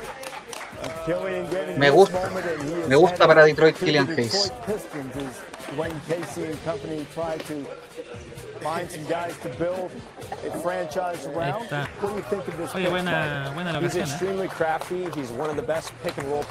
the entire draft. He has great size at six foot five, and he gives them bueno, ya la habíamos repasado. Eh, pero aquí, claro, van a correr algunas imágenes de lo que es Killian Hayes. Hayes. Que está um, en Alemania, ¿no? Así es. Él, bueno, es hijo de gringo estadounidense y el papá jugó en Francia mucho tiempo, así que él prácticamente creció en Francia. Como vemos es zurdito ahí, una mezcla medio de Angelo Russell, James Harden, guardando las proporciones, y que para Detroit me parece que, cae bien, tiene un, potencial interesante y creo que se puede adaptar con Derrick Rose, que si es que no lo traspasan, claro, a Derrick Rose, porque Derrick Rose es más físico, más de penetrar, y, acá Killian Hayes aporta esto, el, el dribble, el, tiro de distancia, un poco el típico zurdito NBA, el prototipo de D'Angelo Russell, los mismos Manu Ginobili, todo ese estilo. Creo que es una buena decisión. Sí, y a propósito, la situación de, de Derrick Rose también, que está como en la nebulosa y que no se sabe qué, puede llegar a pasar con él. Hay que ver qué va a pasar con Detroit. la verdad. Claro. No sé si querrán deshacerse de los ya más veteranos, de los Blake Griffin, del mismo Derrick Rose, que hay que ver cuáles son las expectativas de ellos. No sé si tendrán pensado pelear un puesto de playoff o ya derechamente partir la temporada con puros jóvenes. Así que hay que ver qué va a pasar. Derrick Rose, de todas formas, gana como 8 millones de dólares, que hoy en día no es mucho. Así que van a haber varios equipos interesados Mm. en Derrick. al margen de lo que se habla de, de- de lo que podría significar su regreso a Chicago, eh, también es lo que le ofrece. O sea, va a llegar a, en caso de llegar a, a Chicago, ¿a qué equipo llega? Tampoco es un tipo que, que, que- que es joven del todo para, para poder regodear los años y desperdiciar sus decisiones.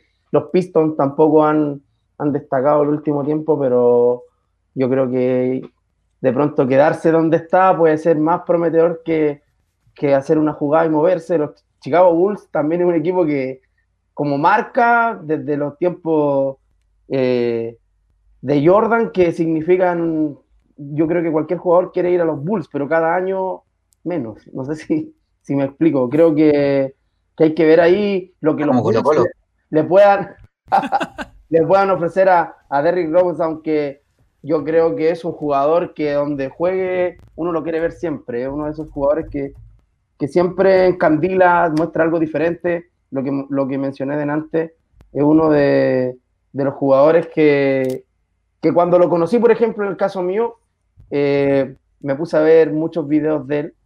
Eh, no podía parar de dejar videos, de ver videos de Derrick Rose. Por su talento creo que marca un poco la diferencia, pero, pero la falta de partidos trascendentales lo, lo ha ido apagando. Creo que eso puede jugar en contra. No sé si nos encontremos con el mismo que, que ahí dio, dio cátedra cuando re- era nuevo. Ya creo que hay otros jugadores que físicamente están por encima, muy por encima. Pero mm, de todas formas no está confirmado nada ese traspaso a, a- al- o sea, el regreso de Rose a los Bulls. No claro. Y se tiene, Claro, como- y se tiene que resolver lo de Zach Lavin también. Además, Exacto. que Hay que ver qué sucede. Porque Yo la verdad- eh, Sí, dale Samuel.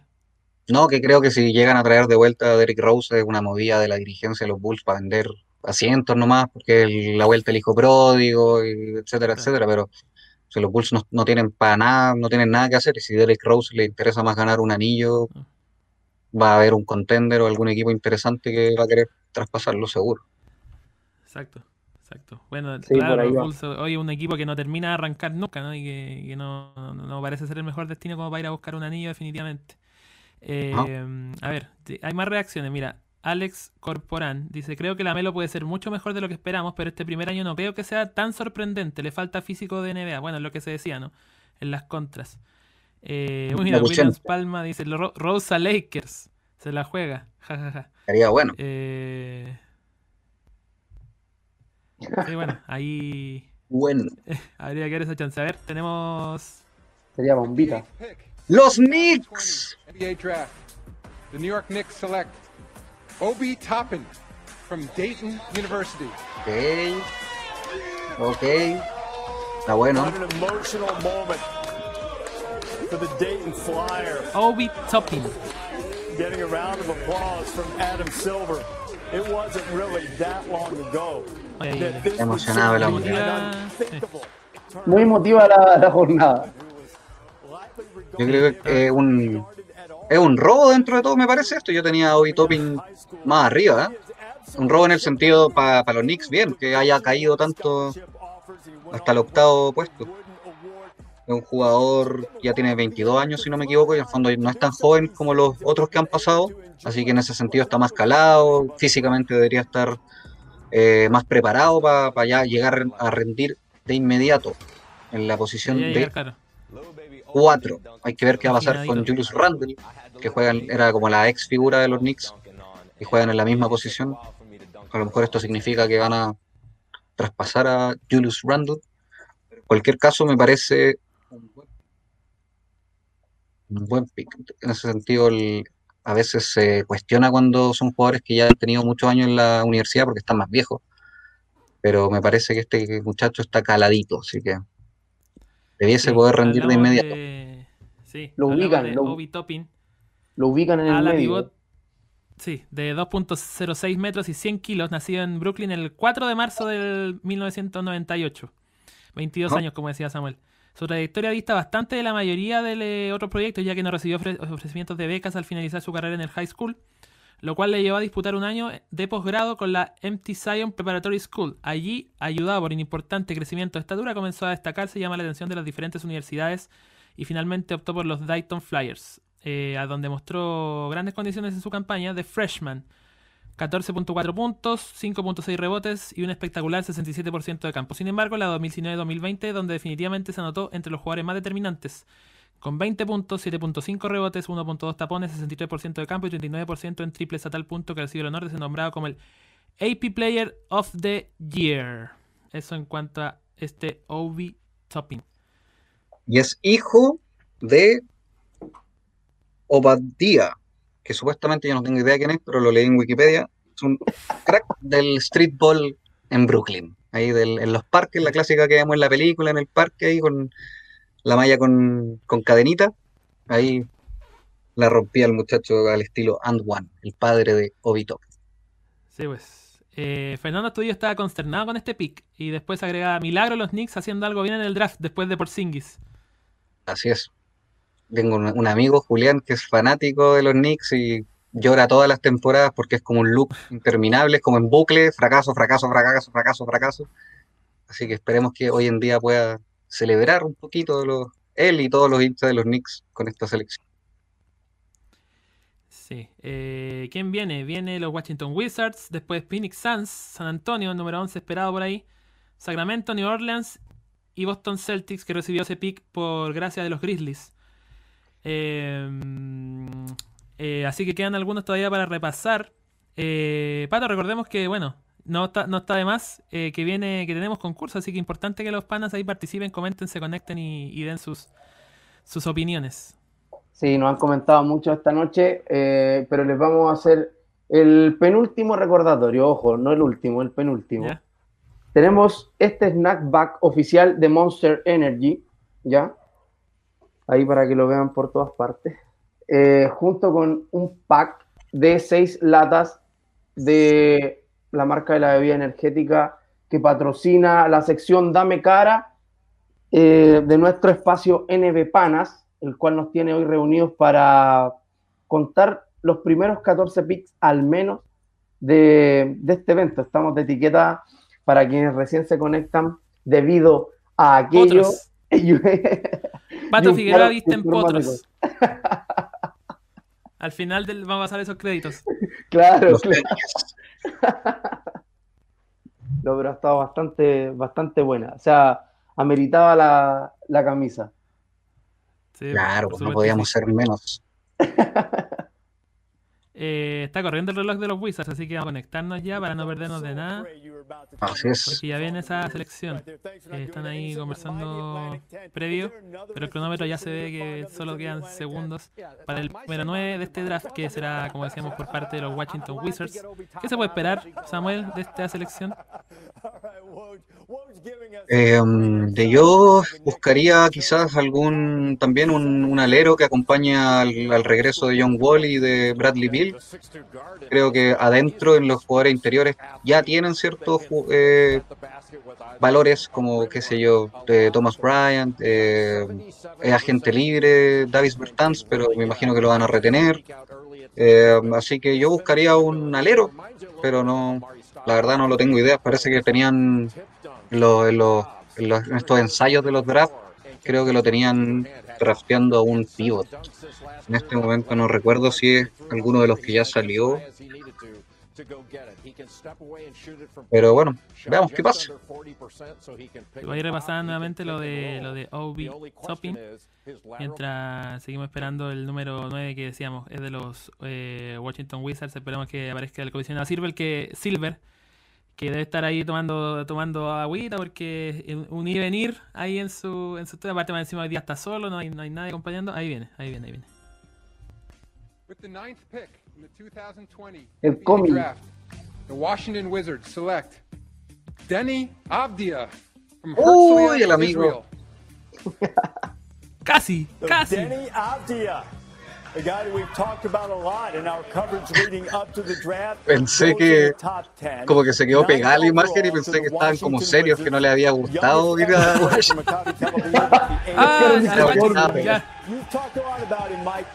La reacción inmediata. Fernando Estudio dice, me fui a la draft, Fernando.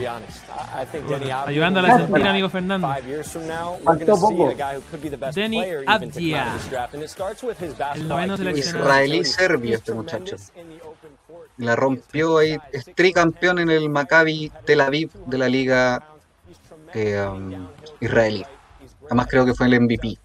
Así que mucho potencial este muchacho. Lo que podemos ver ahí, pese a no verse muy atlético, tiene sus cositas.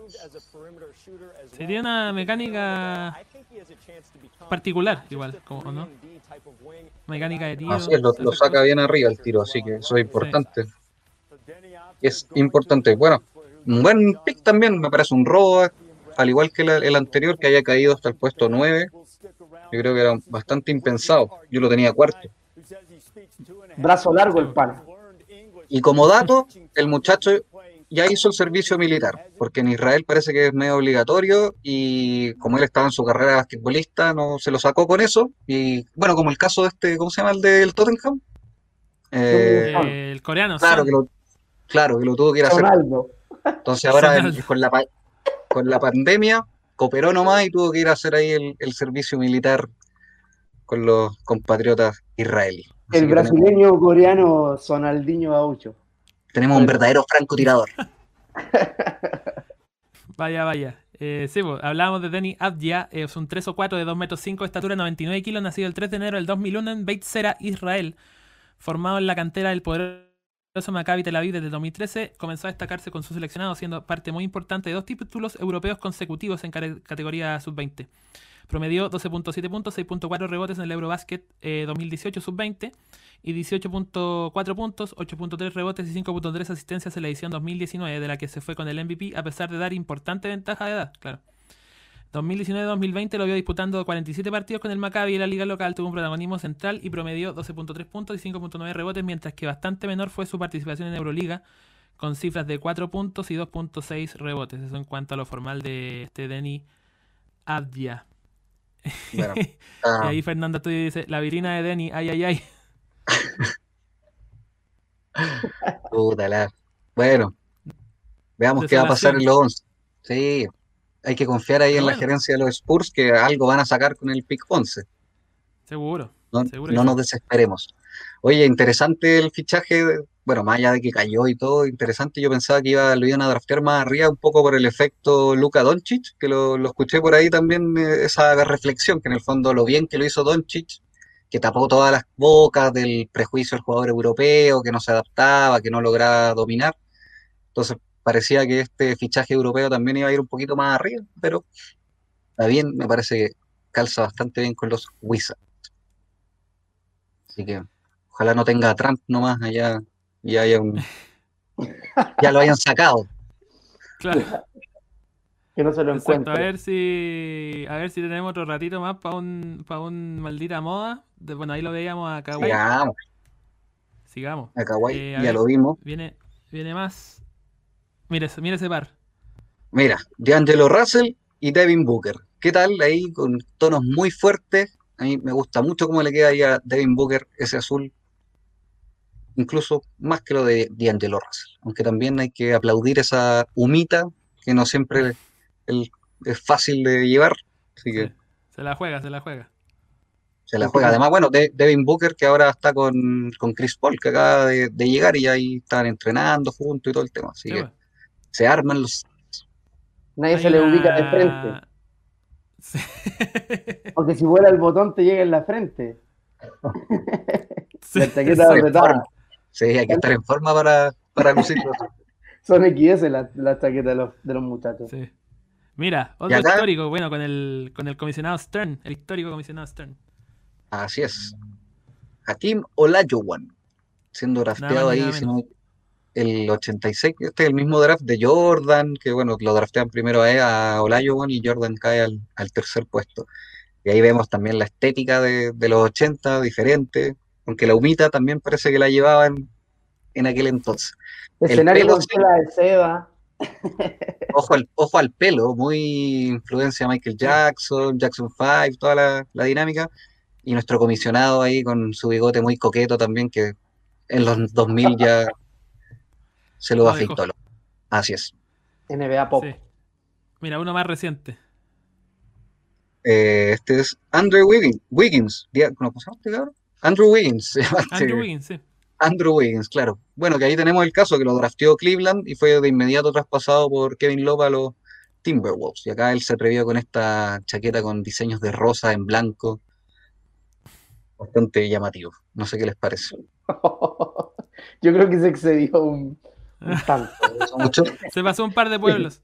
Claro. Y hay una- Mira, Esta, esta le quería mostrar yo, el oficinista Sí. que salió de la pega, se pasó el happy hour, se tomó unas Pilsen Miró la hora, al draft de la NBA para jugar por los Lakers. Ay, chiste. miró la hora y se fue a pie, con el, con- levantó el diario debajo del brazo. No está ni ahí el hombre, bueno, igual viene, viene de una zona que está en constante guerra, como pudimos ver en esos documentales que tiene con- contando la historia de, de todo lo que pasó en, en Yugoslavia. Así que el hombre yo creo que no estaba tan preocupado de, de la pinta, de la oficina directo al draft. Puede haberla pedido Exacto. prestada la ropa, quizás a lo mejor en, en el camino. En una de esas, porque aparte Se no fue, le consiguiendo, combina, claro, se fue consiguiendo prendas. no le combina nada, pareciera eso, como que le, le pidió prenda a gente distinta. La corbata del Claro. jefe, El nudo ahí más o menos nomás. Claro, eh, recordemos que Vladi Divac fue seleccionado el año 89 en el puesto 26 por los Lakers. Y posteriormente Eh, fue traspasado por Kobe Bryant. Cuando lo draftea a. Charlotte, lo cambian por Kobe Bryant. buen datito ese. Ah, dame un segundito que eh, me pidió aquí el comisionado. Ya voy, ya voy, ya voy. El dolape, El comisionado Adam Silver. 54%, and there is Jalen. Celebrates game. His dad spent a lot of time away as a kid. I was originally born in Portsmouth, Virginia, uh, due to my father being a naval officer. ¿Quién es? Jalen Smith. After a while, he was stationed in South Carolina. It was off and on sometimes because Yeah. sometimes he had to go out to sea, so we wouldn't see him for like months. por, it was eh, tough, but he was Phoenix always on the Suns en el phone with us, 10. making sure that we um, kept our grades up, making sure that I was taking care of my Yo no mom lo tenía ni entre he- los primeros even though he wasn't there, he made sure that he was a part of our lives. He kept that strict rule in the household. Wake up every morning, everything is neat. Una hora everything is clean around the house. Now Sí. I'm on my own. I wake up every morning on the weekends and I start cleaning. Muy It's just like something that sorpresivo. naturally happens. But it's gonna be an amazing thing just knowing that he watched me become the man. He helped me. De hecho, no tengo ni la ficha del, del hombre. Vamos a repasar. Eh, que- de que va, bueno, ahí vamos a ver eh, imágenes seguramente. Ajá. Mira, la diferencia física que fue haciendo a lo largo del año en la, en la universidad de Maryland. Oye, se puso fortachón el hombre, ¿eh? Shot blocker. A ver. Well, he is a talented floor spacing big man that can block shots and rebound. He can block shots with either hand, whether Otro on mani the larga. or weak side coming uh, Pero en buena ley. En buena- claro, claro. You know, he can pick and pop, Pa' apañar al equipo. Claro. Y este muchacho, 54% ¿sabéis que no, lo veo en ninguno de los ensayos de draft dentro de los top 10 ni siquiera? Mira, repasemos, repasemos un poquito lo que es este Jalen. Smith número 10. 4, 5, o 4 o 5 de 2.08 metros y 102 kilos, nacido el 16 de marzo del 2000 en Portsmouth, Virginia. Formado en el Mount St. Joseph High School de Baltimore, Smith se transformó en uno de los mejores proyectos de su clase, participando del prestigioso McDonald's All-American en el 2018 y siendo rankeado por ESPN como el décimo mejor jugador de ese año. En su primera temporada en Maryland, Smith se ganó la titularidad y promedió 11.7 puntos, 6.8 rebotes, siendo elegido en el quinteto ideal de novatos del Big Ten. Su crecimiento para la 2019-2020 fue notorio, subiendo sus números a 15.5 puntos, 10.5 rebotes y 2.4 tapas, con un 54% de campo, entrando no solo al quinteto ideal defensivo, per- perdón, no solo al quinteto ideal de la conferencia, sino también al mejor equipo defensivo de la misma. Eso en cuanto a este Jalen Smith. Mira, Sorpresivo. muy sorpresivo. Supongo que es para rellenar un poco ahí la rotación de los jugadores interiores. Del- de los Suns, que también tuvieron que entregar varias piezas para obtener a Chris Paul, así que me imagino que ahí para complementar esa rotación tienen que ver qué va a pasar con Darío Saric, si es que lo van a firmar nuevamente. Y, mm, y ahí está esa vacante en el puesto de 4. Ahora yo no sé si este muchacho tiene tiro para jugar de 4. No sé si lo tendrán eh, pensado como pivot. La verdad me declaro ignorante de la historia de Jalen. Están repasando eh, lo que pasaba el año 97, que fue la última vez que San Antonio no entró a los playoffs. Eh, repasaban hechos como el precio de la gasolina, el lanzamiento de Titanic, el primer, el primer Major que ganó Tiger Woods, cosas que pasaron hace mucho tiempo. Eh, bueno, y recordemos que claro, San Antonio no logró conseguir una plaza en los playoffs en esta temporada después de después de cuánto, claro, más de 23, 23 prácticamente años. Eh, así que, porque el- la próxima selección, así que ahí el amigo Fernando Estudio va a estar atento porque viene el número 11 que es San Antonio a ver con quién con quién se va a quedar. Vamos a estar atentos. Mientras tanto, sobre mm, Smith, Gabriel Matú dice, no me convence este muchacho. Hay que verlo. Algo le habrán visto a estos tipos de Phoenix para quemar el pick número 10, que dentro de todo es un pick alto. Mm. Ahora, la pregunta No, es, tenían opciones. o sea, yo no sé para qué, si un jugador que no estaba proyectado a irse tan arriba, ¿para qué lo seleccionáis tan arriba? Podéis hacer un intercambio y bajar en el draft y seleccionarlo en el puesto 15 o 20 y, en- y en ese proceso también ganar futuros picks o, o lo que sea. Claro, se será, claro, no se puede pensar, será un descarte. Se habrá pensado en algo lo que puede llegar a complementar, no sé, con Chris Paul, reciente fichaje, que se arma ahí un equipo interesante. Pues, ¿Habrá alguna decisión más estratégica en el fondo? ¿Quieran hacer algún intercambio? No se sabe si. ¿Cuál puede llegar a ser la estrategia de Phoenix para seleccionar a este Jalen Smith? Sí. Salvo que hayan eh, se hayan enterado de que otro equipo lo iba a draftear y por eso, filo, ya draftémoslo en el 10 y nos aseguramos. Pero me parece raro. Yo creo que puede pasar por ahí. Puede ser que no haya, por, por, no, por temor a, a- a quedarse con algún pick que no les, no les dejara contento, no fuese útil para, para el equipo. Recuerden que la llegada de Chris Paul igual mueve, mueve las piezas y también no, ta- no sabemos con dos cosas, con qué Chris Paul nos vamos a encontrar en, en, en Suns y, y tampoco qué es lo que necesita, eh, qué necesitan los Suns para que Chris Paul juegue como pretenden que juegue, porque finalmente va a ser el líder del equipo, ahí están todas las fichas puestas y obviamente no quieren dar la cacha como, como lo han hecho las temporadas anteriores. Creo que es, es bastante, mucha presión la que, la que se va a ejercer en breve por, por Chris Paul. El, el draft yo creo que igual arroz graneado para, para el equipo, pero en este caso eh, tiene sentido lo que menciona Samuel en el que lo, lo, atraparon ahora por temor a que, a- a que pudiesen ellos conseguir algo que hubiese sido más charcha, por así decirlo. Estaban charchas. De- Eh, claro, de un, un tipo mucho más desconocido que el que acaban de. Más desconocido que Jalen Smith es difícil, pero incluso yo creo que eso es lo que temían.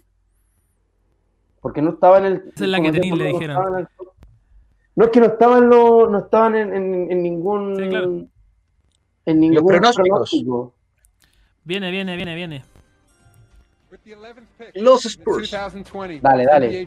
Fernando Atenti. San Antonio Spurs select Devin Vassell from Florida State University. Creo que acá no tenemos que decir nada y que el amigo Fernando comente qué le parece. Mira, Fernando antes decía, espero a Halliburton o Nesmith, pero finalmente fue Vassell. Ni uno ni la otra. Is going to the San Antonio 20 añitos, escolta That hat's fitting just about right now. de Florida State, este muchacho. Y lo comparan con Kelly Oubre. Georgia. Look at Devin. Look at the face. Look how young. That was six years ago. Buena base, ¿eh?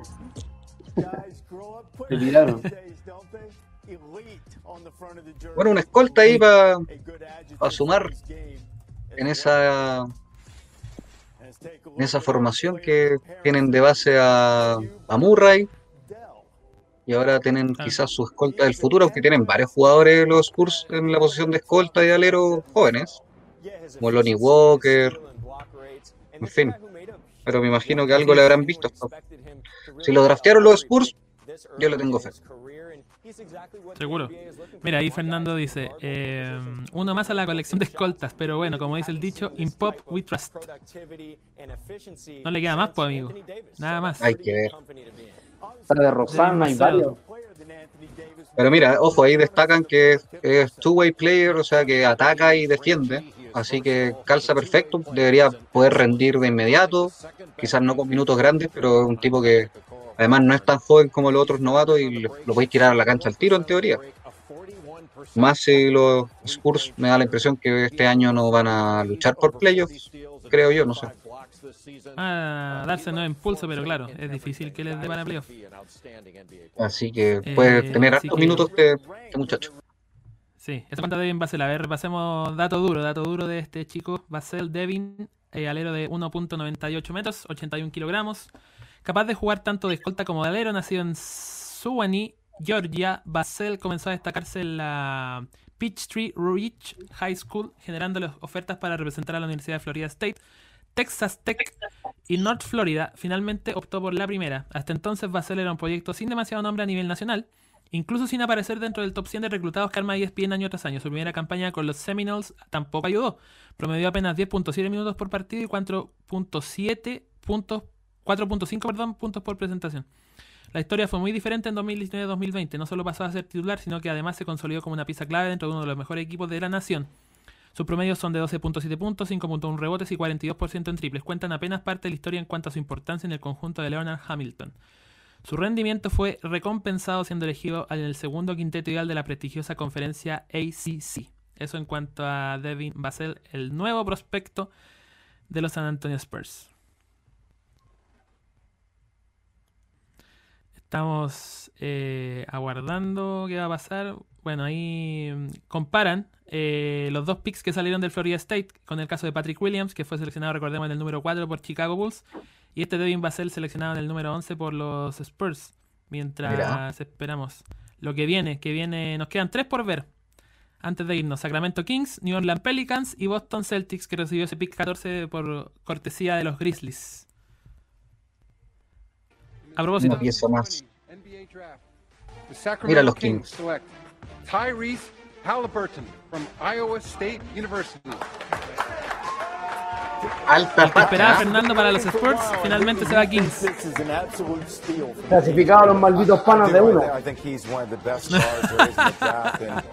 Como rey. A lo con. El terno mantel. En el mantel de la abuelita. Claro. Lo teníamos, lo teníamos para el maldita moda, pero no alcanzamos a verlo. Pero era el, era de los actuales, este era él. No, y el- lo, más, lo más chistoso es que el, el, el cap que le pasan es gris con lila y no tienen, de todos los colores que ocupan, ninguno lo portan en el traje. Muy, muy ad hoc. El tipejo. Una. Muy enchufado con sus premoniciones cromáticas. Mira, pase. Ajá. Bueno, este muchacho es base, eh, pero es bastante grande, 1.96, más o menos lo, lo que medía Jordan. Así que es de ese tipo de- de base alto, buenos, buenos pases por lo que vemos, activo en defensa. Y Mira. como datito, es primo de Eddie Jones. ¿Se acuerdan de Eddie Jones? Eh, escolta de los Lakers, en Miami Heat, Sí, ahí claro. en los 90, 2000. Es primo de Eddie Jones, este muchacho. Halliburton, el que esperaba nuestro amigo Fernando Astudillo para los San Antonio Sports. Finalmente se va a Sacramento Kings. Se puso la corona el Sí. pana. Igual lo va a tener Oye. difícil porque los Kings tienen de titular a De'Aaron Fox, ese es el base titular, así que no sé si pretenderán que sea su reserva o, o poner, como es alto, ponerlo de escolta quizá y ahí pueden compartir, que también está Buddy. Pero bueno, un talento ahí para los Kings. sí, pues. Eh, mira, aquí Fabián- eh, perdón, Fernando comenta: le dará la pelea a Fox. ¿Viste? No es tan interesante ahí, al menos tienen buenos jugadores en, en el backcourt. Así es. Eh, claro, lo decía Samuel: 1,96, 79 kilos, bastante menudito si se quiere. Sí. Nacido el 29 de febrero del 2000. Tras su paso por el baloncesto del Instituto de Estado de Wisconsin, llegó a la Universidad de Iowa State, calificado como un proyecto, como un prospecto, perdón, de tres estrellas y sin aparecer en el top 100 de su clase en los rankings especializados. En su primera temporada con los Cyclones fue titular, aunque con promedios bajos, 6.8 puntos, 3.6 asistencias, pasando 33.2 minutos por partido en cancha en un rol bastante opacado por la presencia de jugadores como Marial Shayok, Talon Horton Tucker y Lindell Wigington. Sin embargo, ya sin ellos tres en el equipo, la 2019-2020 le vio dar un salto de calidad sumamente interesante, 15.2 puntos, 6.5 asistencias y 5.9 rebotes, con un excelente 63.1% de True Shooting Percentage y doblando su porcentaje de uso de un muy bajo 9% hasta un 20%. Mira, interesante el crecimiento que tuvo en esa temporada cuando él se eh, adueñó del equipo, si es que se quiere. Así es. Sí, interesante el potencial que tiene como, como base alto. Siempre son llamativos. Ah, las comparaciones, algunos lo comparan a Alonso Ball. Habrá que ver qué trae este muchachito. Oiga, Patricio, eh, yo creo que ya nos quedan dos picks por ver. Eh, estaría bueno recordar que tenemos premios para los amiguetes. Este sí que es el, el último aviso. De- Sí. Después The de Last este no- no hay, no hay nada más. Ya solamente vamos a proceder a la elección. Tenemos esta noche de etiqueta aquí el snapback de Monster Energy, nuestro patrocinador. También está con etiqueta. Y viene acompañado de un pack de latas de la marca que patrocina nuestra sección NB Panas y específicamente el hashtag Dame Cara para que se sumen a, a nuestras tendencias. Recuerden que Peloteros TV se dedica a inventar hashtags bien bizarros. Entre ellos David Bizarro es uno de nuestros hashtags. Nos faltó David Pizarro hoy día con nuestro amigo Pablito Canivilo. Le mandamos un saludo. Eh, le mandamos- le Cariño, mandamos- Pablito. Saludo doble, saludo doble a nuestro pana. Ese sí que es nuestro NB pana. Acá, el señor de la noche.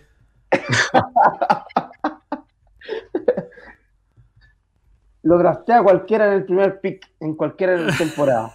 Se Sí, sabe. en mi draft. Dámelo siempre en mi draft.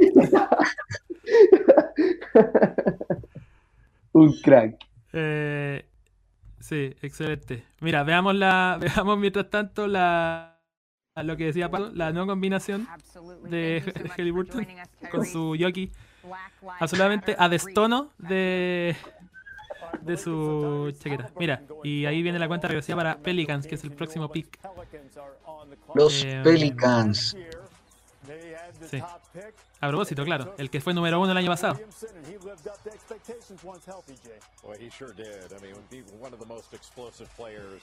Rompió, pero en, en resumen jugó poco. O sea, quedamos con ganas de verlo mucho más a Zion eh, la temporada anterior. Se- yo creo que se generó mucha expectativa también la prensa. Lo, lo infló un montón por, por todo lo que había hecho anteriormente antes de ser dra- drafteado por los Pelicans. Y uh, creo que entre mala suerte, no sé si Samuel o Álvaro, igual ustedes pueden agregar algo de Zion Williamson. Creo que yo me quedé con esa sensación de que lo vimos jugar poco. No es un problema que pase por él, pero me gustaría verlo más, más minutos esta temporada. Espero verlo, no sé, no sé si el doble de la temporada anterior, depende mucho de lo que hagan, pero, pero sí lo vi muy poco. Sí, pues, de hecho Sí. debutó en debutó este año, debutó en 2020 recién, no, no pudo jugar desde el comienzo de la temporada. Y es lo que decíamos, igual en ese en el podcast, en el especial donde hablábamos de, cuando Jay Morant fue elegido como el rookie del año, ¿no? que era un premio que premió realmente o que eh, se, donde primó efectivamente lo deportivo, porque Zion, decíamos, tuvo mucho marketing, tenía harto harto social media si se quiere, pero pero en la realidad misma en la cancha Jay Morant fue, fue superior, ¿no? Sin duda. Estuvo bien ese, esa selección del rookie del año. Pero Zion también dejó sus cositas y da para ilusionarse y que probablemente si todo va bien puede ser un top 5 de la NBA en un futuro. Sí. Así que los Pelicans tienen mucho ahí para tirar mano en el futuro. Eh, recibieron picks también de las movidas que han hecho, así, con los Lakers sobre todo cuando traspasaron a Anthony Viene, Davis. viene, viene. les sonríe el futuro. With the 13th pick in the 2020 NBA Draft, the New Orleans Pelicans select Kyra Lewis Jr. from the University of Alabama. Alabama. Alabama. celebration for Kyra Lewis Jr., the Alabama guard who played last year for Nate Oates, who's trying to transform that program. And the celebration has started for the guy. Sin calcetín. His primary asset and attribute he Sin just has calcetín. elite speed. Pure speed. Sin Just a calcetín. blur with the Dominio al aire, literal. Así es.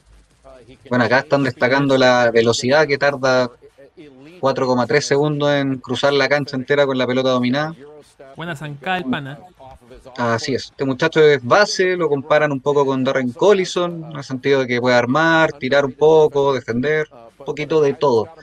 Ahora el tema es que qué va a pasar porque los Pelicans ya tienen a Lonzo Ball de base y acaban de, de intercambiar a Drew Holiday por dos bases más, por George Hill y por Eric Bledsoe. Y ahora con eh, Kira Lewis tienen cuatro. Así que no sé qué va a pasar. Me imagino que alguno de ellos será traspasado. No hay espacio para todos, claramente. No, y yo fuese los Pelicans, en realidad me quedo con este de, de segundo base quizás, o tercero, y, y darle minuto a Alonso Ball y, y a los, y a los cabros en realidad, pues si no. Me parece, yo creo que Bledsoe y, George Hill no tienen mucho. Los panitas jóvenes tienen que, que dar la cara.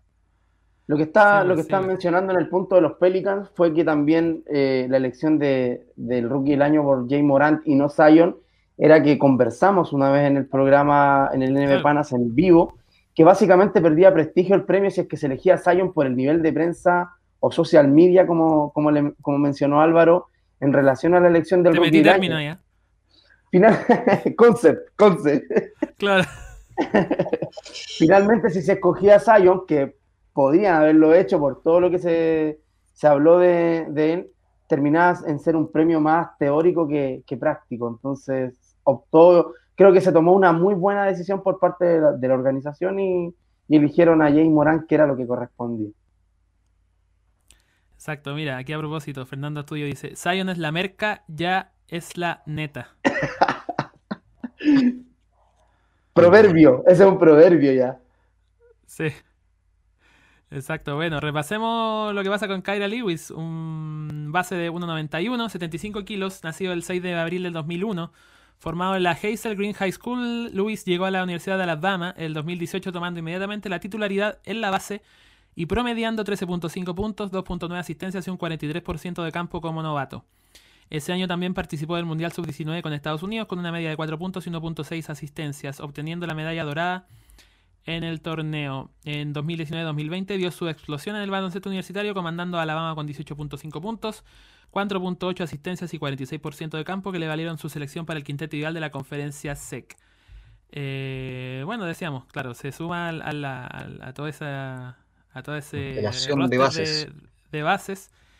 ¿Y mm, qué puede hacer? Bueno, Pelicans que igual agarró un buen pick pese a todo. Eh, y bueno, ya como lo veníamos diciendo, que este puede ser el año en que Zion definitivamente eh, termina de exhibir sus pergaminos por completo, ¿no? Jugando una temporada completa, tal vez sin problemas físicos y, y- y- y espe- y demostrando todo lo que ya, ya exhibió, pero que se espera mucho más de él, ¿no?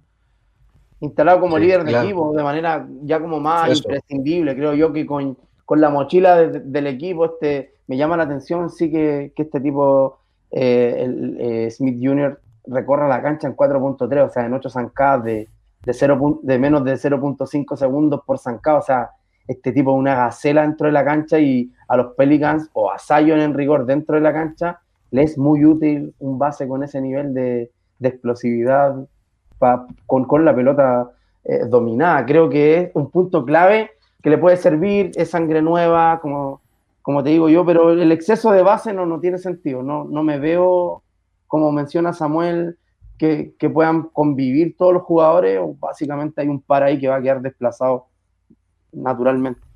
Más de algún movimiento va a haber seguramente, ¿no? Bueno, ya lo veníamos diciendo. Debería, para equilibrar ahí el, el plantel. Lo que decía el Pato, claro que vamos a ver a Zion ya de líder sin Drew Holiday, que era como el veterano del equipo.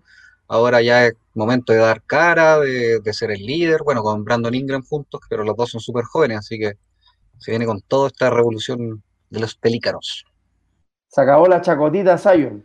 Así es. Hora de mientras- Exacto, se acabó la chacotita. Eh, corre el reloj de los Celtics, ¿ah? ya va, ya va, va. Así que vamos a agregarlo aquí. Dale, Mientras dale. tanto, ahí está contacto en directo. ¿ah? con las oficinas de, de los Boston Celtics. Eh, esto exclusivo de peloteros. Tal cual. En- Tenemos a Pablo Canivilo ahí. Sí, Pablito Pablo Canivilo, que pregunta por qué no está. con una cámara. con, con viático y todo a Boston. Claro. Ahí están los N panas verdaderos. Los- Algún día vamos a tener esa escenografía, muchachos, vamos. Lo que, lo que se terminaron completo, porque yo para abajo soy con una Zico Golden por la. Exacto. Mejor no. Pronto, sí, pronto vamos para el próximo draft arrendamos un estudio en Chile Films, así que no se, no se preocupen, no se preocupen, que va. Eh, De todas maneras. bueno, Bueno, a ver, repasamos aquí. Celtics, Sí, pues, están, bueno, los, los mejores de los que van quedando disponibles aquí según Jay Bailas. Eh, Cole Anthony de North Carolina, Aaron Naismith de Vanderbilt, Precious Achiuwa de Memphis, Tyrese Maxey de Kentucky, R.A. Hampton. Eh, mientras se espera, a ver, eh, bueno, Celtic tiene un, un pick interesante, igual, claro, en intercambio ahí con Memphis, eh, atendiendo a, la- a lo lejos que llegó la temporada. Vamos a ver qué pasa. Se viene, se viene. 14th pick in the 2020 NBA Draft, the Boston Celtics select Aaron Neesmith from Vanderbilt University.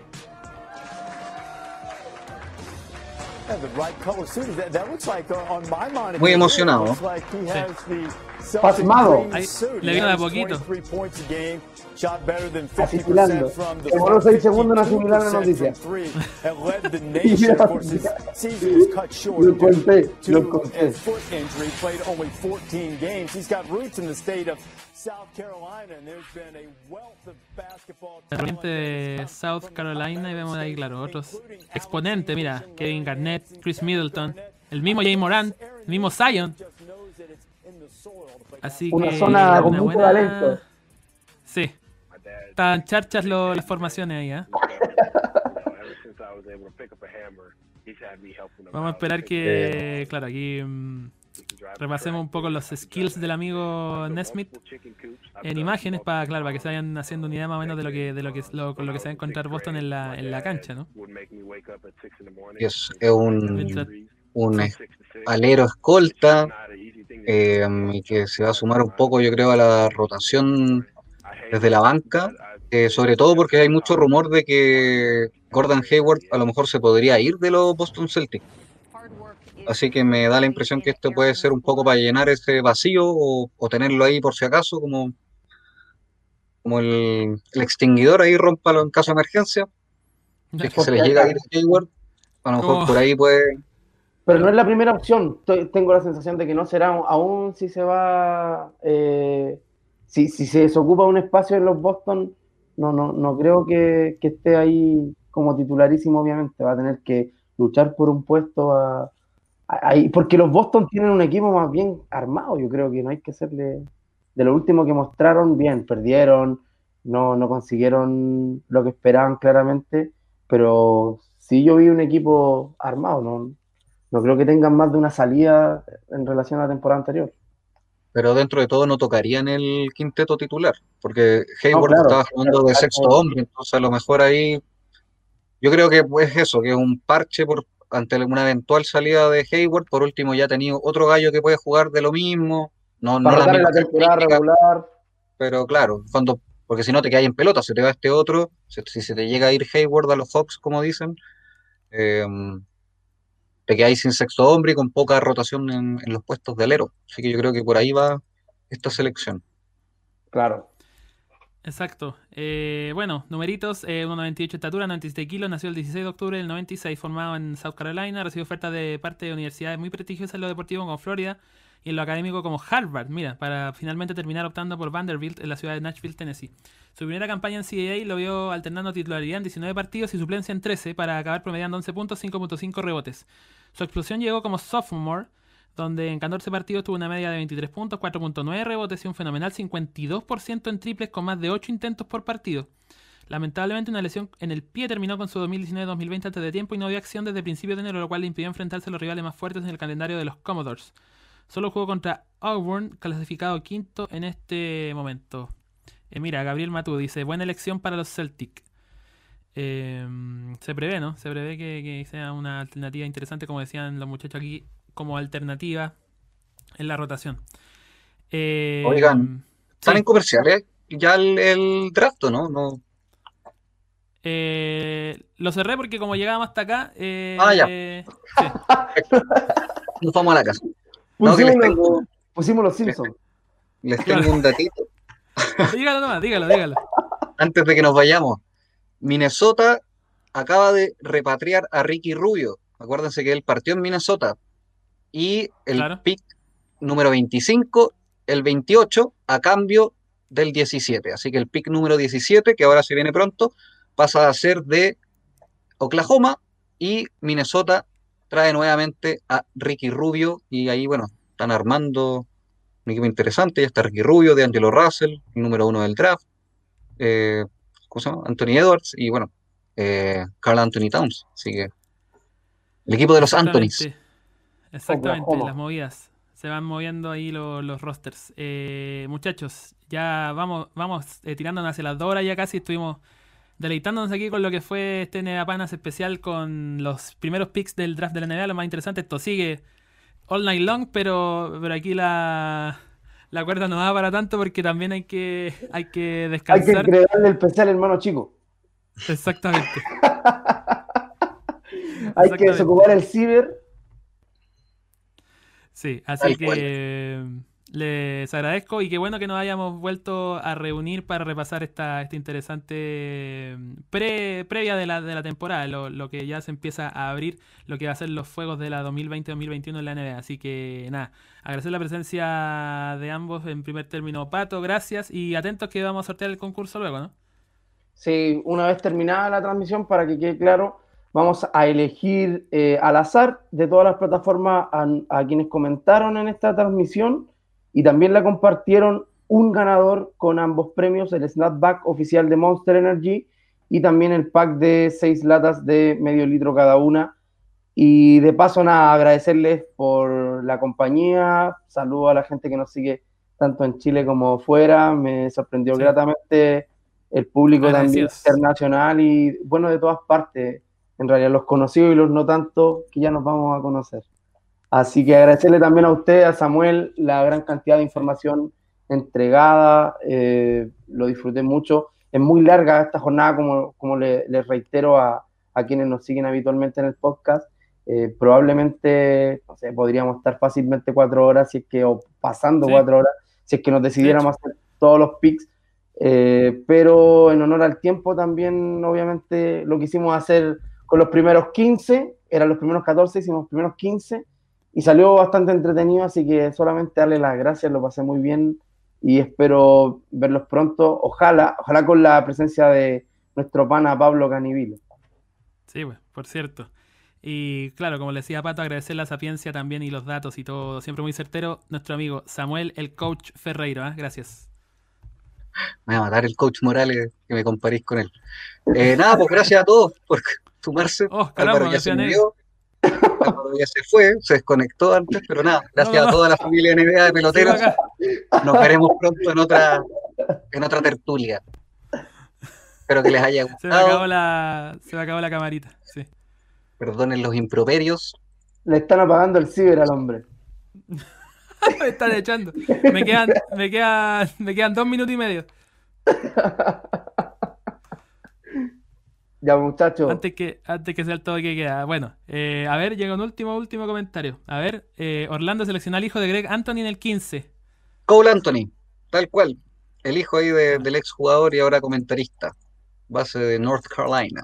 Hoy a Fernando lo tenemos que invitar. Vamos, si viene Pablo, vamos Sí. cinco, para que se comunique con nosotros por interno y también agradecer a, a la gente por la- la- los buenos comentarios y todo. Así que Fernando, que, que, ha- queda de testigo esta transmisión, que estás invitado para la próxima, te vamos a avisar cuando vamos al aire para que estés con nosotros. Por supuesto, que mira, el amigo los sports. ah, gracias por la transmisión, excelente conversación. Saludos desde La Serena, así que bueno, ante la invitación de Pato dice encantado, así que contamos con usted, amigo Fernando, para la próxima. Eh, también se despide Williams Palma, dice gracias chicos, buena transmisión, éxitos, gracias, gracias a todos los que se comentaron, como decía Pato, dentro y fuera de Chile, así que agradecidos un montón. Eh, nos estamos viendo en la próxima. Esto fue especial de NB Panas con el draft de la NBA. Nos estamos viendo en las próximas emisiones de Peloteros Podcast, no se la pierda, esté siempre atento y nos vemos ya. Chao, pescado.